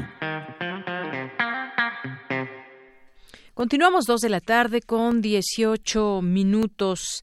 La población de langostas en el cuerno de África sigue aumentando a causa del cambio climático. A no ser que se contengan las langostas, estas se podrían multiplicar. Esta crisis estaría a punto de convertirse en una plaga, lo que significa que las langostas podrían permanecer en las zonas afectadas durante varios años pero ¿por qué ahora? ¿Cómo se da esto? Hablemos del tema. Ya está en la línea telefónica el maestro Jorge Alberto Tenorio Terrones, que es maestro en Relaciones Internacionales, miembro del Seminario Permanente de Estudios Africanos de la UNAM. ¿Qué tal, maestro? Bienvenido. Muy buenas tardes. Buenas tardes, Dayanira. Buenas tardes a todo auditorio también. Gracias, maestro. Pues bueno, sabemos que África está muy lejos y, pero lo que sucede allá también implica eh, muchas cosas a nivel global y no es la primera vez que se habla de esta eh, esta crisis o, digamos eh, plaga de langostas en algunas partes del mundo. En este caso, ahora hablemos de esta parte del Cuerno de África. Algunos lugares, por ejemplo, como en Kenia, no se había visto nada parecido en los últimos 70 años según se tiene reportes. ¿Cómo entender este, este tema ligado al cambio climático, maestro? Pues, Dayanira, has dicho un par de cosas interesantes, ¿no? Entre ellas, eh, si África está lejos o no, bueno, es, es, un poco relativo, ¿no? Por las distintas manifestaciones que, que, que hay en, en, otros continentes de África, pero al mismo tiempo es cierto, también son muchas veces las noticias que nos llegan de África parecieran ser como diría eh, un profesor eh, de la Facultad de Ciencias Políticas y Sociales, parecerían ecos lejanos. Y en este caso, también como lo indicas, eh, no es la primera vez que se habla de esta famosa plaga de langostas, ya es un hecho recurrente, no se manifiesta todos los años, por supuesto, porque se tienen que dar distintas manifestaciones climáticas, también como lo ha señalado, ¿no? esto del del cambio climático, se tienen que dar ciertas características como periodos largos de sequía y después eh, lluvias intensas o lluvias que no son normales, ¿no? Entonces esto es lo que ha venido eh, pasando en ciertos periodos en esta región del Cuerno de África, porque efectivamente no es la, la primera vez y además esto viene también ya de los años 70, luego en los 90, a principios del siglo XXI, eh, este fenómeno se ha presentado. Entonces, en esta ocasión, durante este periodo que de septiembre, octubre y noviembre, en donde hubo lluvias intensas, eh, donde hubo muchas noticias eh, sobre la región del Sahel, además, no solo del Cuerno de África, sino la región saheliana, donde eh, pues había o ha habido inundaciones o hubo inundaciones durante este periodo que fueron factores que favorecieron pues esta eh, este crecimiento de, de, de estas eh, langostas del desierto. Así es. Y todo esto, pues las langostas, que no sé más o menos cuántos centímetros midan, no sé si unos 10, 20 ya cuando están en esta pues etapa adulta que además, bueno, debe de haber una un ambiente específico para que se puedan reproducir, necesitan arena húmeda, ya usted nos decía de este tema de, de la lluvia. Ha habido tres ciclones eh, consecutivos también en la península arábiga y esto pues es bastante excepcional, por eso lo estamos o se está ligando con el cambio climático. Usted decía, sí, nos queda muy lejos África, pero esto es relativo cuando se trata de estos comportamientos de, del clima. Ahí justamente me parece que está interesante esta discusión, maestro. Sí, pues una de las características que podríamos mencionar de que África no está tan lejos es que justamente otro de los factores que influyen en la propagación, en el movimiento o en las migraciones de, de estos animales es el viento. Y entonces, eh, para los que conozcan un poquito sobre esta región, hay un, eh, un viento que se llama, comúnmente se conoce como armatán, el Armatán, que es un viento muy fuerte que atraviesa toda la zona del Sahel, que incluye eh, no solo el desierto, ¿no? ¿no? incluye solo el Sáhara, sino también partes ya hacia el sur de centro y sur de África. Entonces, este viento es tan fuerte que eh, parte del polvo que, que, que, impulsa este viento llega hasta las costas de, de América. Entonces es un viento muy fuerte. Esto favorece, eh, digamos, los movimientos de estos eh, animales, que en este caso me parecía que, que habían comentado en, en, algunas noticias o algunos centros de información que venía en este periodo de eh, las langostas venían de la península arábiga. Entonces todo esto favorece ¿no? los movimientos hacia eh, la aparición en el norte de África, en el oeste africano también, eh, y en este caso pues el, el, el, cuerno de África que comúnmente o, o digamos estereotipa el cuerno de África como una región eh, que sufre hambrunas, que sufre eh, que hay niños desnutridos y que la ayuda internacional tiene que llegar ahí, eh, provocado además, eh, ya por estudios ya muy serios que iniciaron en los años 70, provocado por, eh, digamos, lo, eh, el fenómeno social o las eh, lo que el hombre hace, las acciones del hombre, ¿no? No necesariamente tiene que ver con factores internos de esta de esta región. Entonces, nuevamente, cuando se habla de una plaga de langostas, se, se hace alusión a esto, ¿no? A que el cuerno de África va a sufrir hambrunas, porque además eh, influye que estos animales consumen eh, más que su propio peso, al parecer, digo, no soy entomólogo, pero son animales que, que, que se alimentan muy bien y por eso provocan que los cultivos que que se que se dan en esta en esta época pues estén en, en, peligro ¿no? claro. Algunos países fuera del cuerno de África incluso se habla de Tanzania Uganda que han sido golpeados por esta crisis por primera vez. Sudán el sur de Sudán también están en riesgo. Y la presencia de estos enjambres excepcionalmente grandes que en algunos casos incluso y ahí nos damos cuenta yo le quería preguntar y qué, qué se comen estas eh, estas langostas bueno pueden comer la misma cantidad de alimentos que toda la población de Alemania. Fue una comparación que se hizo por ahí en un medio, puede tener consecuencias catastróficas para la frágil economía rural eh, africana. Es, es eh, probable que las reservas de alimentos, los medios de vida de la población africana se vean afectados. ¿Qué es lo que comen? ¿Pastizales? ¿Qué básicamente esto? Eh... Sí, básicamente los, lo que se cultiva o, uh -huh. o lo que la agricultura, digamos, de, de, Somalia son algunos granos, como el sorgo o el, o el maíz, ¿no? Básicamente, pero eh, digamos, esta cuestión eh, se agrava no solo por factores físicos o, climáticos, sino también por la, digamos, el propio contexto político de, y social de, de Somalia, que recordarle a la gente que es tiene una característica eh, particular en el denominado sistema internacional que es puede o no ser reconocido como un estado digamos soberano independiente o un estado nación como tal por los problemas que, que existen, ¿no? Eh, digamos, básicamente Somalia, eh, lo que conocemos como Somalia es el centro-sur, ¿no? De este país en el, en el Cuerno de África, donde su capital es Mogadishu y es donde también se conocen que existen muchos problemas, ¿no? Por el terrorismo, uh -huh. eh, las cuestiones políticas, pero hay otras regiones en Somalia que son Punlandia, Somalilandia, que tienen otras incluso características sociopolíticas y, y de organización, de eh, digamos sus eh, sus pueblos. Entonces eh, eso se agrava justamente el factor eh, político agrava la situación eh, climática no uh -huh. justo por eh, algunos mencionan que el, el reparto o las ayud denominadas ayudas humanitarias internacionales no llegan por estas cuestiones eh, políticas. Entonces eso lo lo agrava no Así es. Y bueno, para que más o menos quienes nos estén escuchando, quizás si no habían escuchado ese tema, pueden eh, buscar algunos videos de cómo está afectando la langosta a algunas zonas. Y bueno, vemos ahí a las personas que tratan inútilmente de pues asustar a esta, a esta plaga que se queda ahí entre los árboles, en, el, en los pastos, eh, incluso llegan hasta las casas. Es, es terrible cómo se ve todo esto. Son esas nubes enormes de, de langosta Incluso en algunos lugares el ejército ya eh, pues ha sido desplegado para hacer frente a la crisis, pero pues algo que hay que tomar muy en cuenta es el tiempo, la respuesta, la respuesta a la solicitud de la Organización de las Naciones Unidas para la alimentación y la agricultura, pues va llegando, pero esto es eh, está luchando contra el tiempo finalmente, maestro.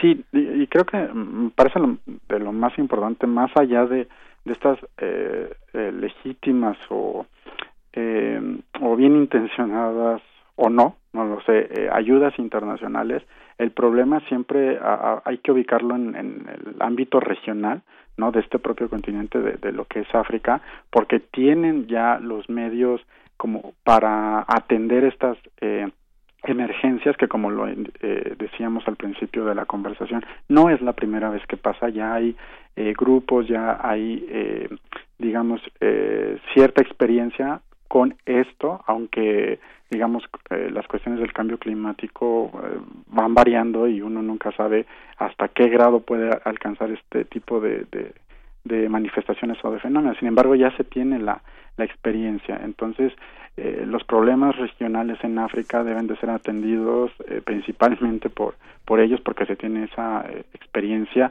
obviamente también a través de la ayuda de los organismos eh, internacionales o con el apoyo diría yo más que la ayuda con el apoyo de los organismos internacionales. Uh -huh. y, y recordarle también a la gente a propósito de lo que comentabas de, de ver los videos en YouTube que quizás eh, esto no es lo único que uno puede ver sobre sobre África y particularmente uh -huh. del Cuerno de África no existen muchas cosas que pasan en esta región eh, lejana, eh, como decíamos, sí. cosas y, y, quizás también muy interesantes o más interesantes, ¿no? Pero sí, eh, tener en cuenta que regularmente los problemas en África no deben ser tratados solamente desde un país, ¿no? sino uh -huh. deben ser vistos de manera regional, por lo que ya comentábamos, otros países como Kenia, Tanzania, la propia propio Sudán del Sur, ¿no? Eh, o, o Sudán eh, estén siendo afectados por este fenómeno. Así es, de manera regional justamente ver estos estas situaciones, estos problemas que se pueden llegar a agravar. Pues está comenzando a llegar, según tenemos entendido, pues parte de la ayuda que se ha comprometido ya por la Organización de las Naciones Unidas, algunos otros países para afrontar esta situación. Las agencias humanitarias también de la ONU señalan que Kenia pues eh, está es la peor infestación, por ejemplo, que de este país señalan de langostas eh, del desierto. Eh, también Somalia, Etiopía, algo que no enfrentaban desde hace muchos, muchos años. Y bueno, pues queríamos platicar de esto con usted, doctor. Nos parece importante discutirlo, esa lejanía que en términos eh, globales a veces no está tan lejana y la afectación, pues, eh, podría darse en otras partes del mundo también. Sí, sí, como, comentábamos, pues eh, esta lejanía relativa, bueno, hay algunas cosas que, que, que nos llegan, incluso fenómenos físicos o de la naturaleza que, que podríamos pasar desapercibidos y que en determinado momento pues tienen una repercusión ya eh, en el ámbito internacional y no solo se queda en el ámbito local o, o regional, ¿no? Entonces, desde ese punto de vista, creo que hay que eh, seguir insistiendo en eh, eh, poner eh, más atención en lo que sucede no solo en las partes que nos quedan más cerca, sino eh, lo que sucede en el mundo.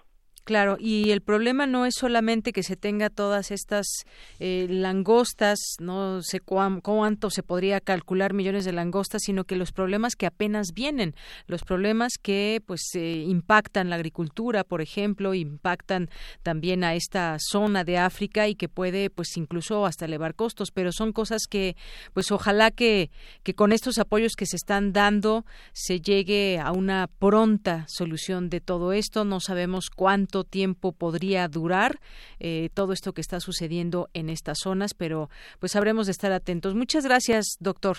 No, al contrario, doña Nira. Hasta luego, muy buenas tardes. Buenas tardes a todos. Fue el maestro Alberto, Jorge Alberto Tenorio Terrones, que es maestro en Relaciones Internacionales y es miembro del Seminario Permanente de Estudios Africanos de la UNAM. Continuamos. Porque tu opinión es importante, síguenos en nuestras redes sociales, en Facebook como Prisma RU y en Twitter como arroba PrismaRU. Queremos escuchar tu voz. Nuestro teléfono en cabina es 55 36 43 39. Gaceta UNAM Dos de la tarde con 32 minutos. Le damos la bienvenida al director de Gaceta UNAM, Hugo Huitrón. ¿Qué tal, Hugo? Muy buenas tardes. ¿Qué tal, Deyanira? Buenas tardes. Un saludo para todos. Gracias. Bueno, pues hablábamos hace unos momentos sobre la Inés Mérida y justamente así hoy, así hoy es la portada de Gaceta UNAM.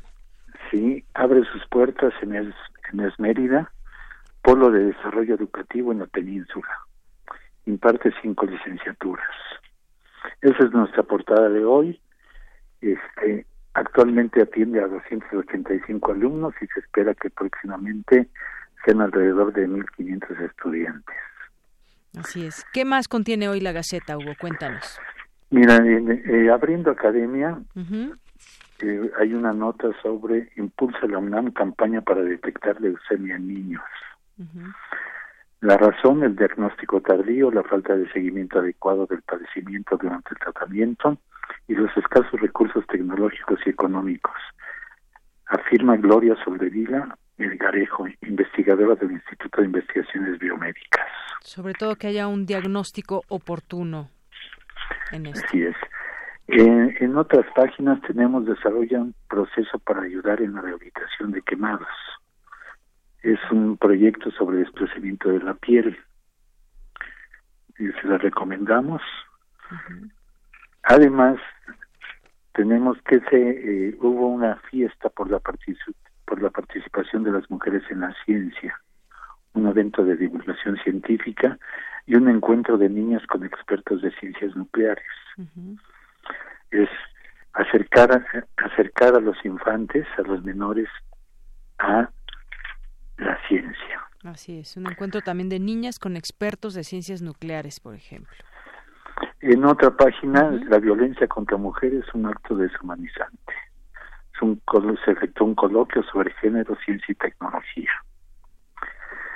Y en otra hablamos sobre un proyecto de deportes electrónicos en la UNAM. Desmentir que los videojuegos se vinculan al sedentarismo, uno de los objetivos, nos dice José Ángel García Frías de la Facultad de Ciencias Políticas y Sociales. En otra eh, información, tenemos personas en situación de calle, tragedia casi invisible. Aumentan las mujeres en esa condición. En Ciudad de México esta población es aún masculina y joven en su mayoría.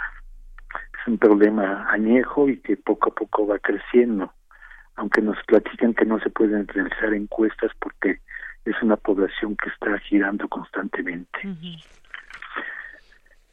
Además, tenemos que egresó la primera doctora en ciencias de la sostenibilidad, Cristina Ayala, gusto por la ciencia desde pequeña. Y en la Facultad de Química ya hay una asignatura de estudios de género.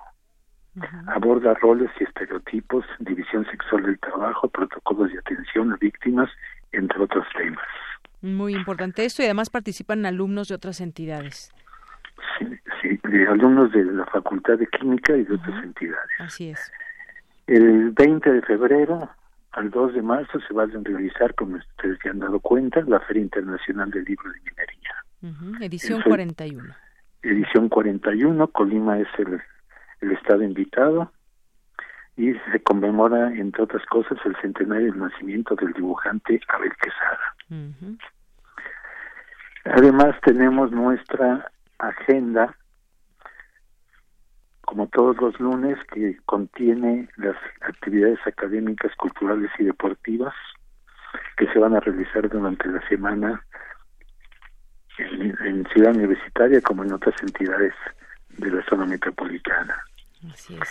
Y hay una cosa muy importante que se publicó el día de hoy, las modificaciones al estatuto, a la legislación universitaria, que son el Estatuto General de la UNAM, eh, que es la modificación también del Tribunal Universitario y de la Comisión de Honor, las modificaciones al reglamento de la Escuela Nacional Preparatoria y las modificaciones al reglamento de la Escuela Nacional Colegio de Ciencias y Humanidades. Muy bien. Bueno, pues ahí está la información que hoy se vierte en las páginas de Gaceta, sobre todo también ahí en la agenda, las tantas actividades que hay en nuestros distintos campus. Hugo Huitrón, muchísimas gracias como siempre por estar aquí en este espacio. No, gracias a ustedes, un, un saludo y recuerden, sean felices. Claro que sí, Hugo. Muy buenas tardes y hasta luego. Buenas tardes, Relatamos al mundo. Relatamos al mundo. Porque tu opinión es importante, síguenos en nuestras redes sociales, en Facebook como Prisma RU y en Twitter como arroba PrismaRU.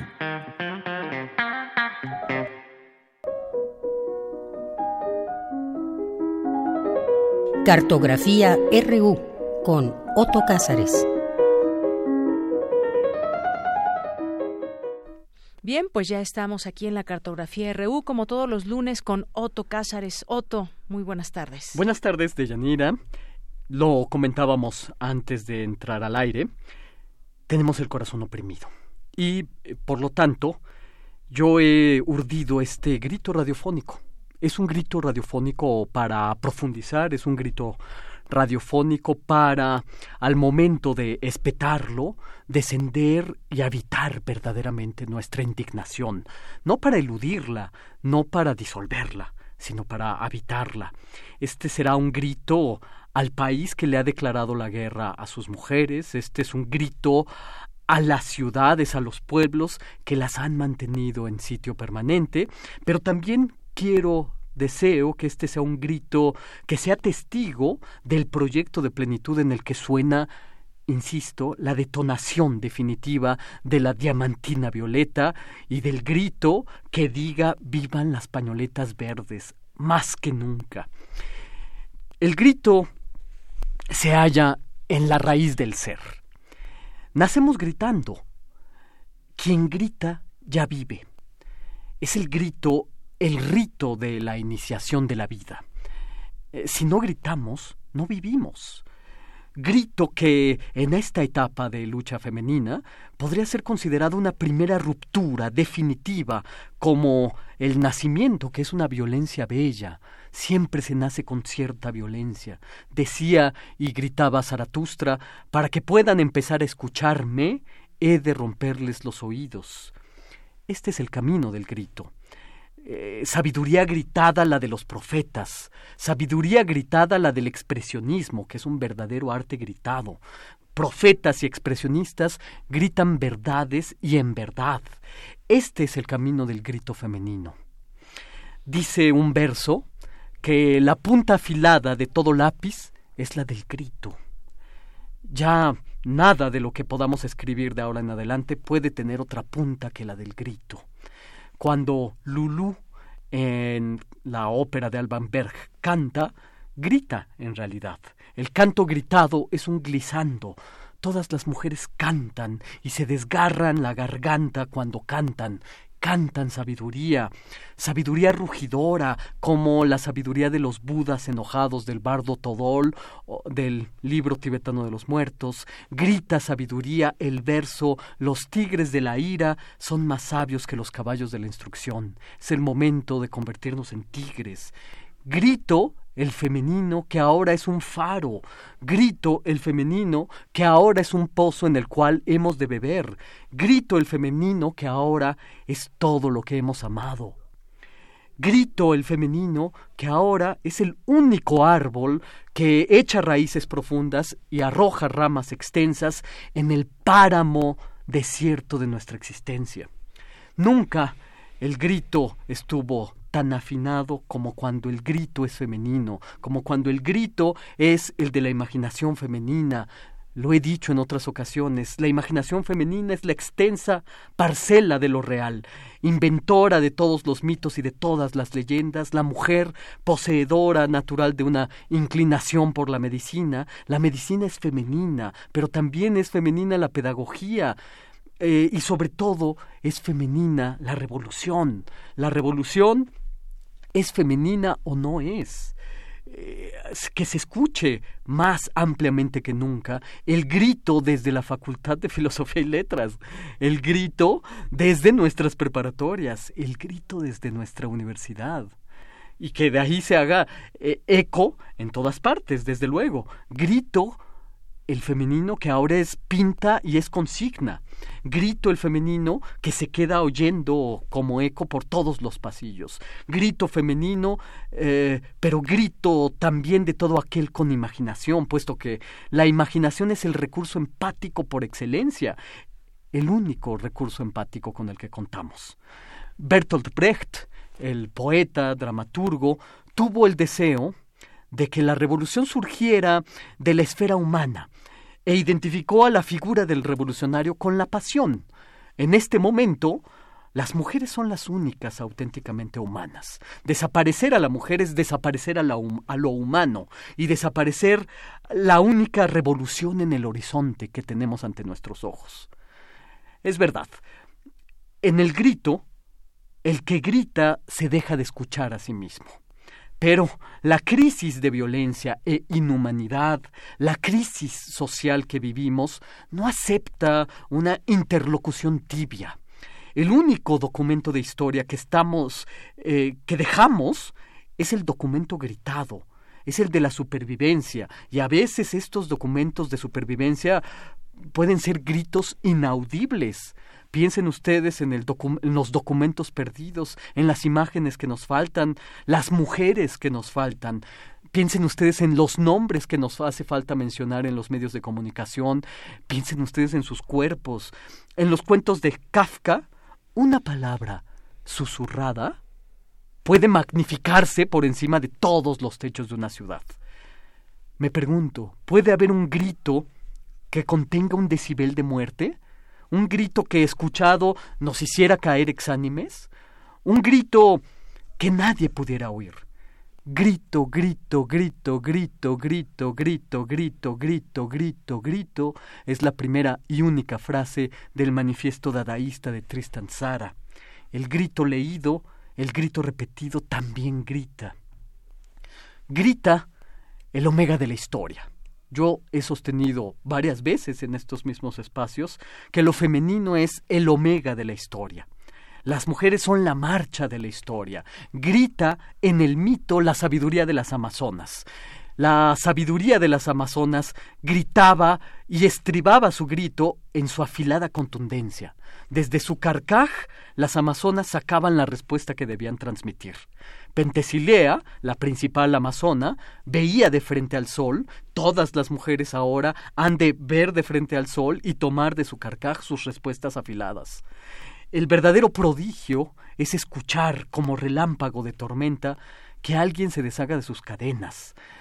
El de las mujeres es ahora el único grito ético, el grito crítico sobre el sistema de cosas, grito al que todo debe ajustarse grito de corazón y de llama, grito que debe habitar en, la raíz de la civilización, grito civilizatorio, grito de latido vivo, grito de vidrio roto, grito de aerosoles, grito de consignas, grito de imaginación, que es una forma de hacer político. Grito de, ay amigas, qué ganas de ser mujer. Grito de Fátima, para Fátima, grito para Ingrid, grito para Lesbi, grito para los nombres de ellas que no estoy gritando. todo grito, todo gesto, como toda elección lingüística, es decir, cómo decimos las cosas, toda énfasis tiene una repercusión en el espacio público. Toda escritura es herida y todas las muertes son nuestras. Fátima, Ingrid, ¿dónde están? Están en cada escalofrío, están en cada estertor, están en cada nombre, pero también en cada luciérnaga. Me encontraba escribiendo estas palabras y escribí la siguiente frase. Ahora que he gritado, no encuentro mérito alguno en mi grito. ¿Para qué gritar? me pregunto. Estaba escribiendo esto me levanté de mi asiento, un poco sin aliento, y tomé del libro, tomé del librero un volumen de título El libro de las preguntas de Edmond Javés. Lo tomé un poco al azar. No sé exactamente para qué lo tomé, quizá para leer algunas otras líneas que me sacaran de lo que estaba escribiendo, para salir del escrito, y me encuentro lo siguiente, las siguientes frases en el libro de las preguntas de Edmond Javés. La paciencia de un grito no tiene límites.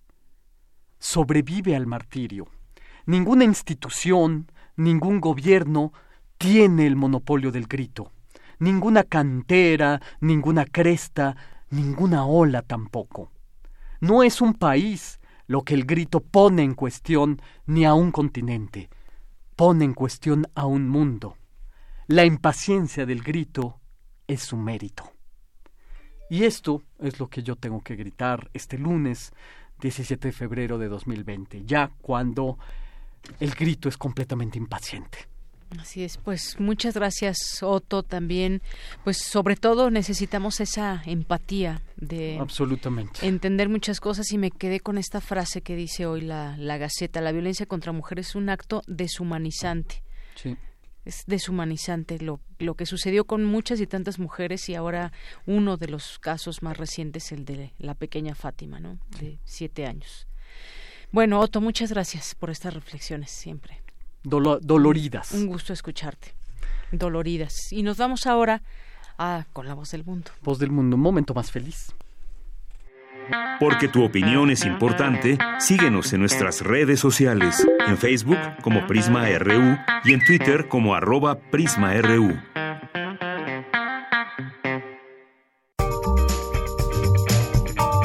Sala Julián Carrillo presenta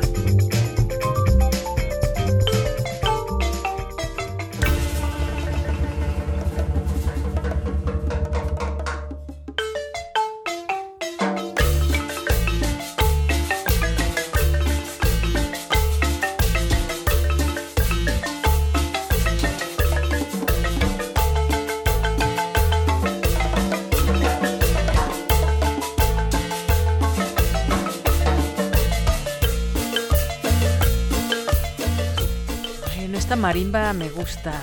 ¿Cómo estás, Montserrat? Cambiamos de instrumento, pero no de significado. ¿Qué hay que hacer? Esta revolución será bailada, será mm. gritada, será compartida, será sudada, será tomada de la mano, será llevada en la garganta. No pedimos nada para nuestras voces que no sea para las voces de todas y de todos.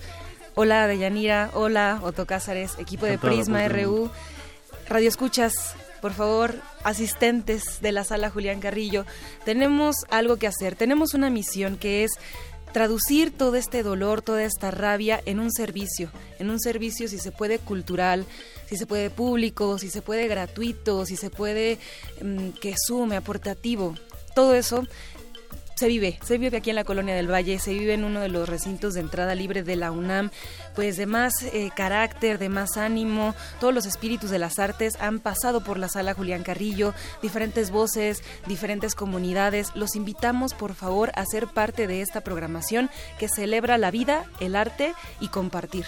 Así tal cual. Estamos en Facebook, Sala Julián Carrillo. Toda la programación es una portada con Otto Cázares y Loquilandia. Ahí están todas las actividades de lunes a viernes. Lunes, teatro, hoy, El Rinoceronte.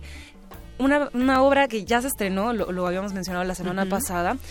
Actúa Kenia Castillo, pero también aparte de actuar, hace de muchos personajes. Esto es teatro en papel apoyado en un proyector, apoyado en una mesa con diferentes materiales.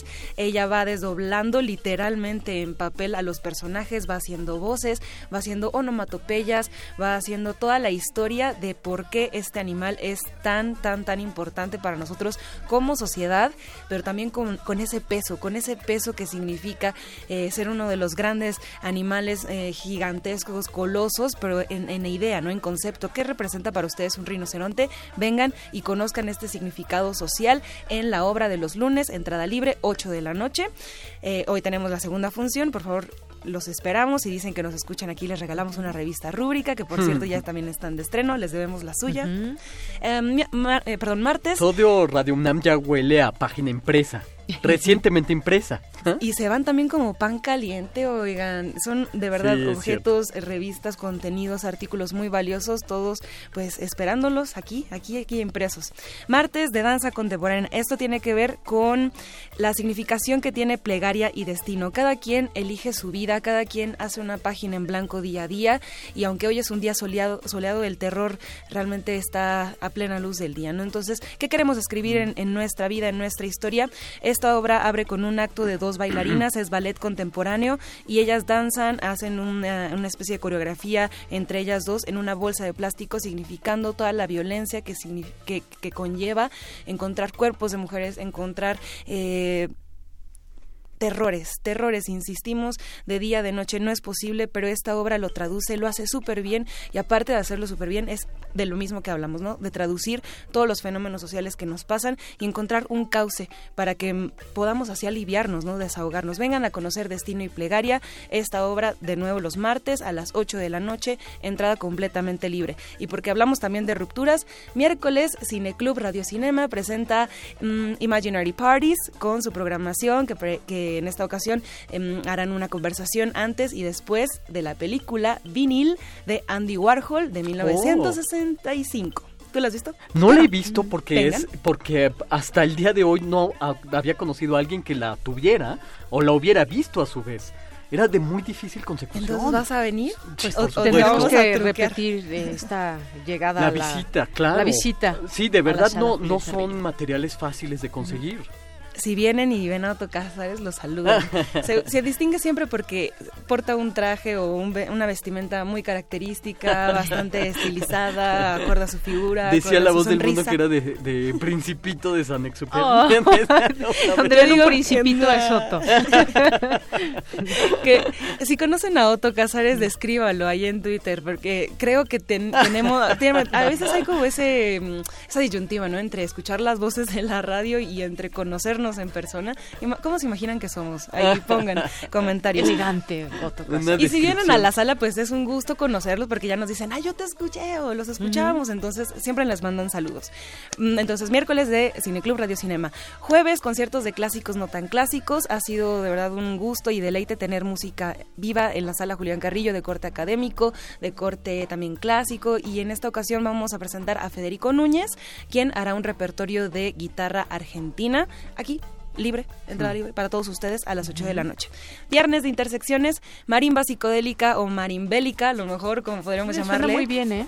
Suena muy bien esa marimba son rompe pera, que tienen una actitud super punk. Imagínense que se eh, maquillan como calaveras que brillan en la oscuridad, se quitan de pronto la playera, tienen muchísimos tatuajes, algunos que no se quitan la oh. playera, tienen unos diseños eh, increíbles de, de sus propias playeras y le dan a la marimba como si fueran punks. Escuchen, Suena bastante bien.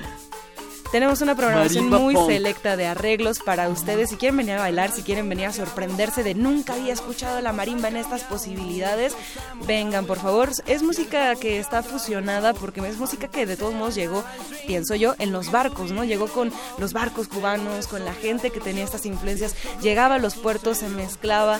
Hacíamos nosotros unos eh, de los grandes eh, pues pueblos con tradiciones de lauderos, de instrumentos, bueno, qué decir del encuentro de jaraneros, todo, Toda esta tradición que se deriva del folclore mexicano, pues imagínenlo a cargo de unos jóvenes que estrenan, aparte de nosotros somos los chucos, ¿verdad? ¿Así está, Rodrigo? Suena bastante bien, pero también lo que nos platicas, el show, se antoja que tienen que verlo porque de verdad vivirlo es excelente. Como por ejemplo, no, hay nada mejor que llegar aquí un, lunes y escuchar a nuestros compañeros de vigilancia que nos dicen, oigan, estuvo muy bueno el concierto del viernes. Como lo fue ahorita los que llegamos. cronistas también, ¿verdad? Porque más ven desde que inicia, la, desde que llega la primera persona, cuando se llena la sala cuando llega todo el instrumental también, exacto, los ensayos, ya conocen a ya los hasta se conocen entre los músicos, hasta luego los músicos, saludos ahí a Ricardo, a Chávez, a Cata, a Emma, a Octavio, a Tenemos todos que hacer que, ellos vengan a hacernos crónicas también, aquí a los, Promesa. micrófonos. Quisiera yo algún día invitar al equipo de, de, Extensión Cultural, si alguien quiere, o sea, hoy pienso por ejemplo en Antonio Beltrán, que ha visto todo, que es nuestro técnico de iluminación, y más cosas, porque siempre hace además y todo es excelente, entonces pues, no sé, Sí, sí, sí, promesa. Y, nos acompaña a todos los que tenemos la fortuna de dar cursos en la sala, de modo que ha asistido a todos los cursos. ¿Qué tal, Antonio Beltrán? ¿Qué tal ese trabajo? Por favor, una felicitación pública y también un reconocimiento a todo el equipo de Radio UNAM que lo hace posible, que hace esta cartelera posible. Todos los, los eventos son de nuevo para que nos conozcamos, para que podamos significar, para que ustedes puedan también decirle a alguien que eh, si estudia en la UNAM y tiene una cuenta activa, puede ingresar a puntos comunidad UNAM, obtienen puntos, por tener reseñas, por asistir aquí, traer su boleto impreso y a los estudiantes les viene muy bien porque eso después lo pueden cambiar por boletos que sí tengan costo en otras salas, en otros recintos de la UNAM. Si conocen a alguien que es de esta gran universidad, de esta gran red, acérquenos por favor más. Y si ustedes también quieren disfrutar de un evento de 9 a 10 de la noche libre, vengan a Intersecciones, hay música para que estén bailando justo con este gran fondo. Mm. Y también pues justo em, esperamos sus comentarios en redes sociales, en redes sociales de Radio Universidad. Próximamente ya están em, a punto de cerrar la convocatoria del curso Voz tu Voz de Elena de Aro. Si quieren informes, llamen al teléfono de Radio UNAM y los canalizamos para que no se pierdan también de locución, oratoria y, e, e interpretación de textos en voz alta. Muy bien. Y por si acaso no pudiesen venir a disfrutar en vivo y ver todo este show, recuerden que se transmite por la radio, como lo he hecho yo las últimas veces, de estar siguiendo la señal de Radio UNAM y estar disfrutando de intersecciones, justamente. muchas gracias. Mm, es parte de todo. Y bueno, si quieren, ahí va, un tip maestro.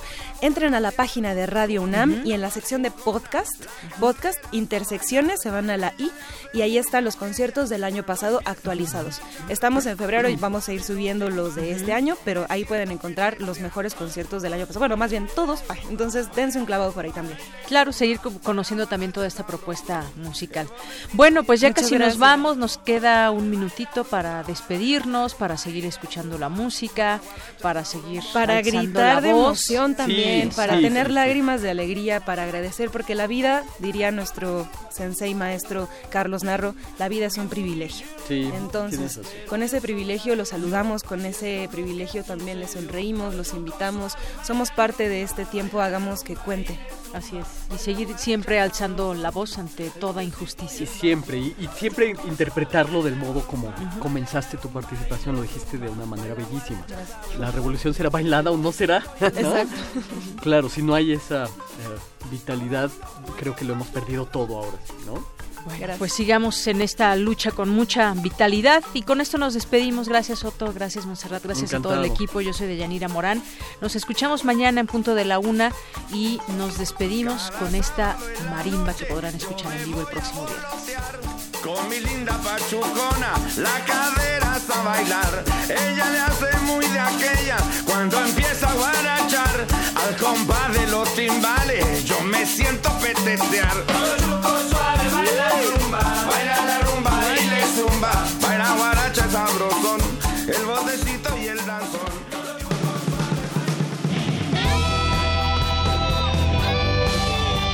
Prisma RU. Relatamos al mundo.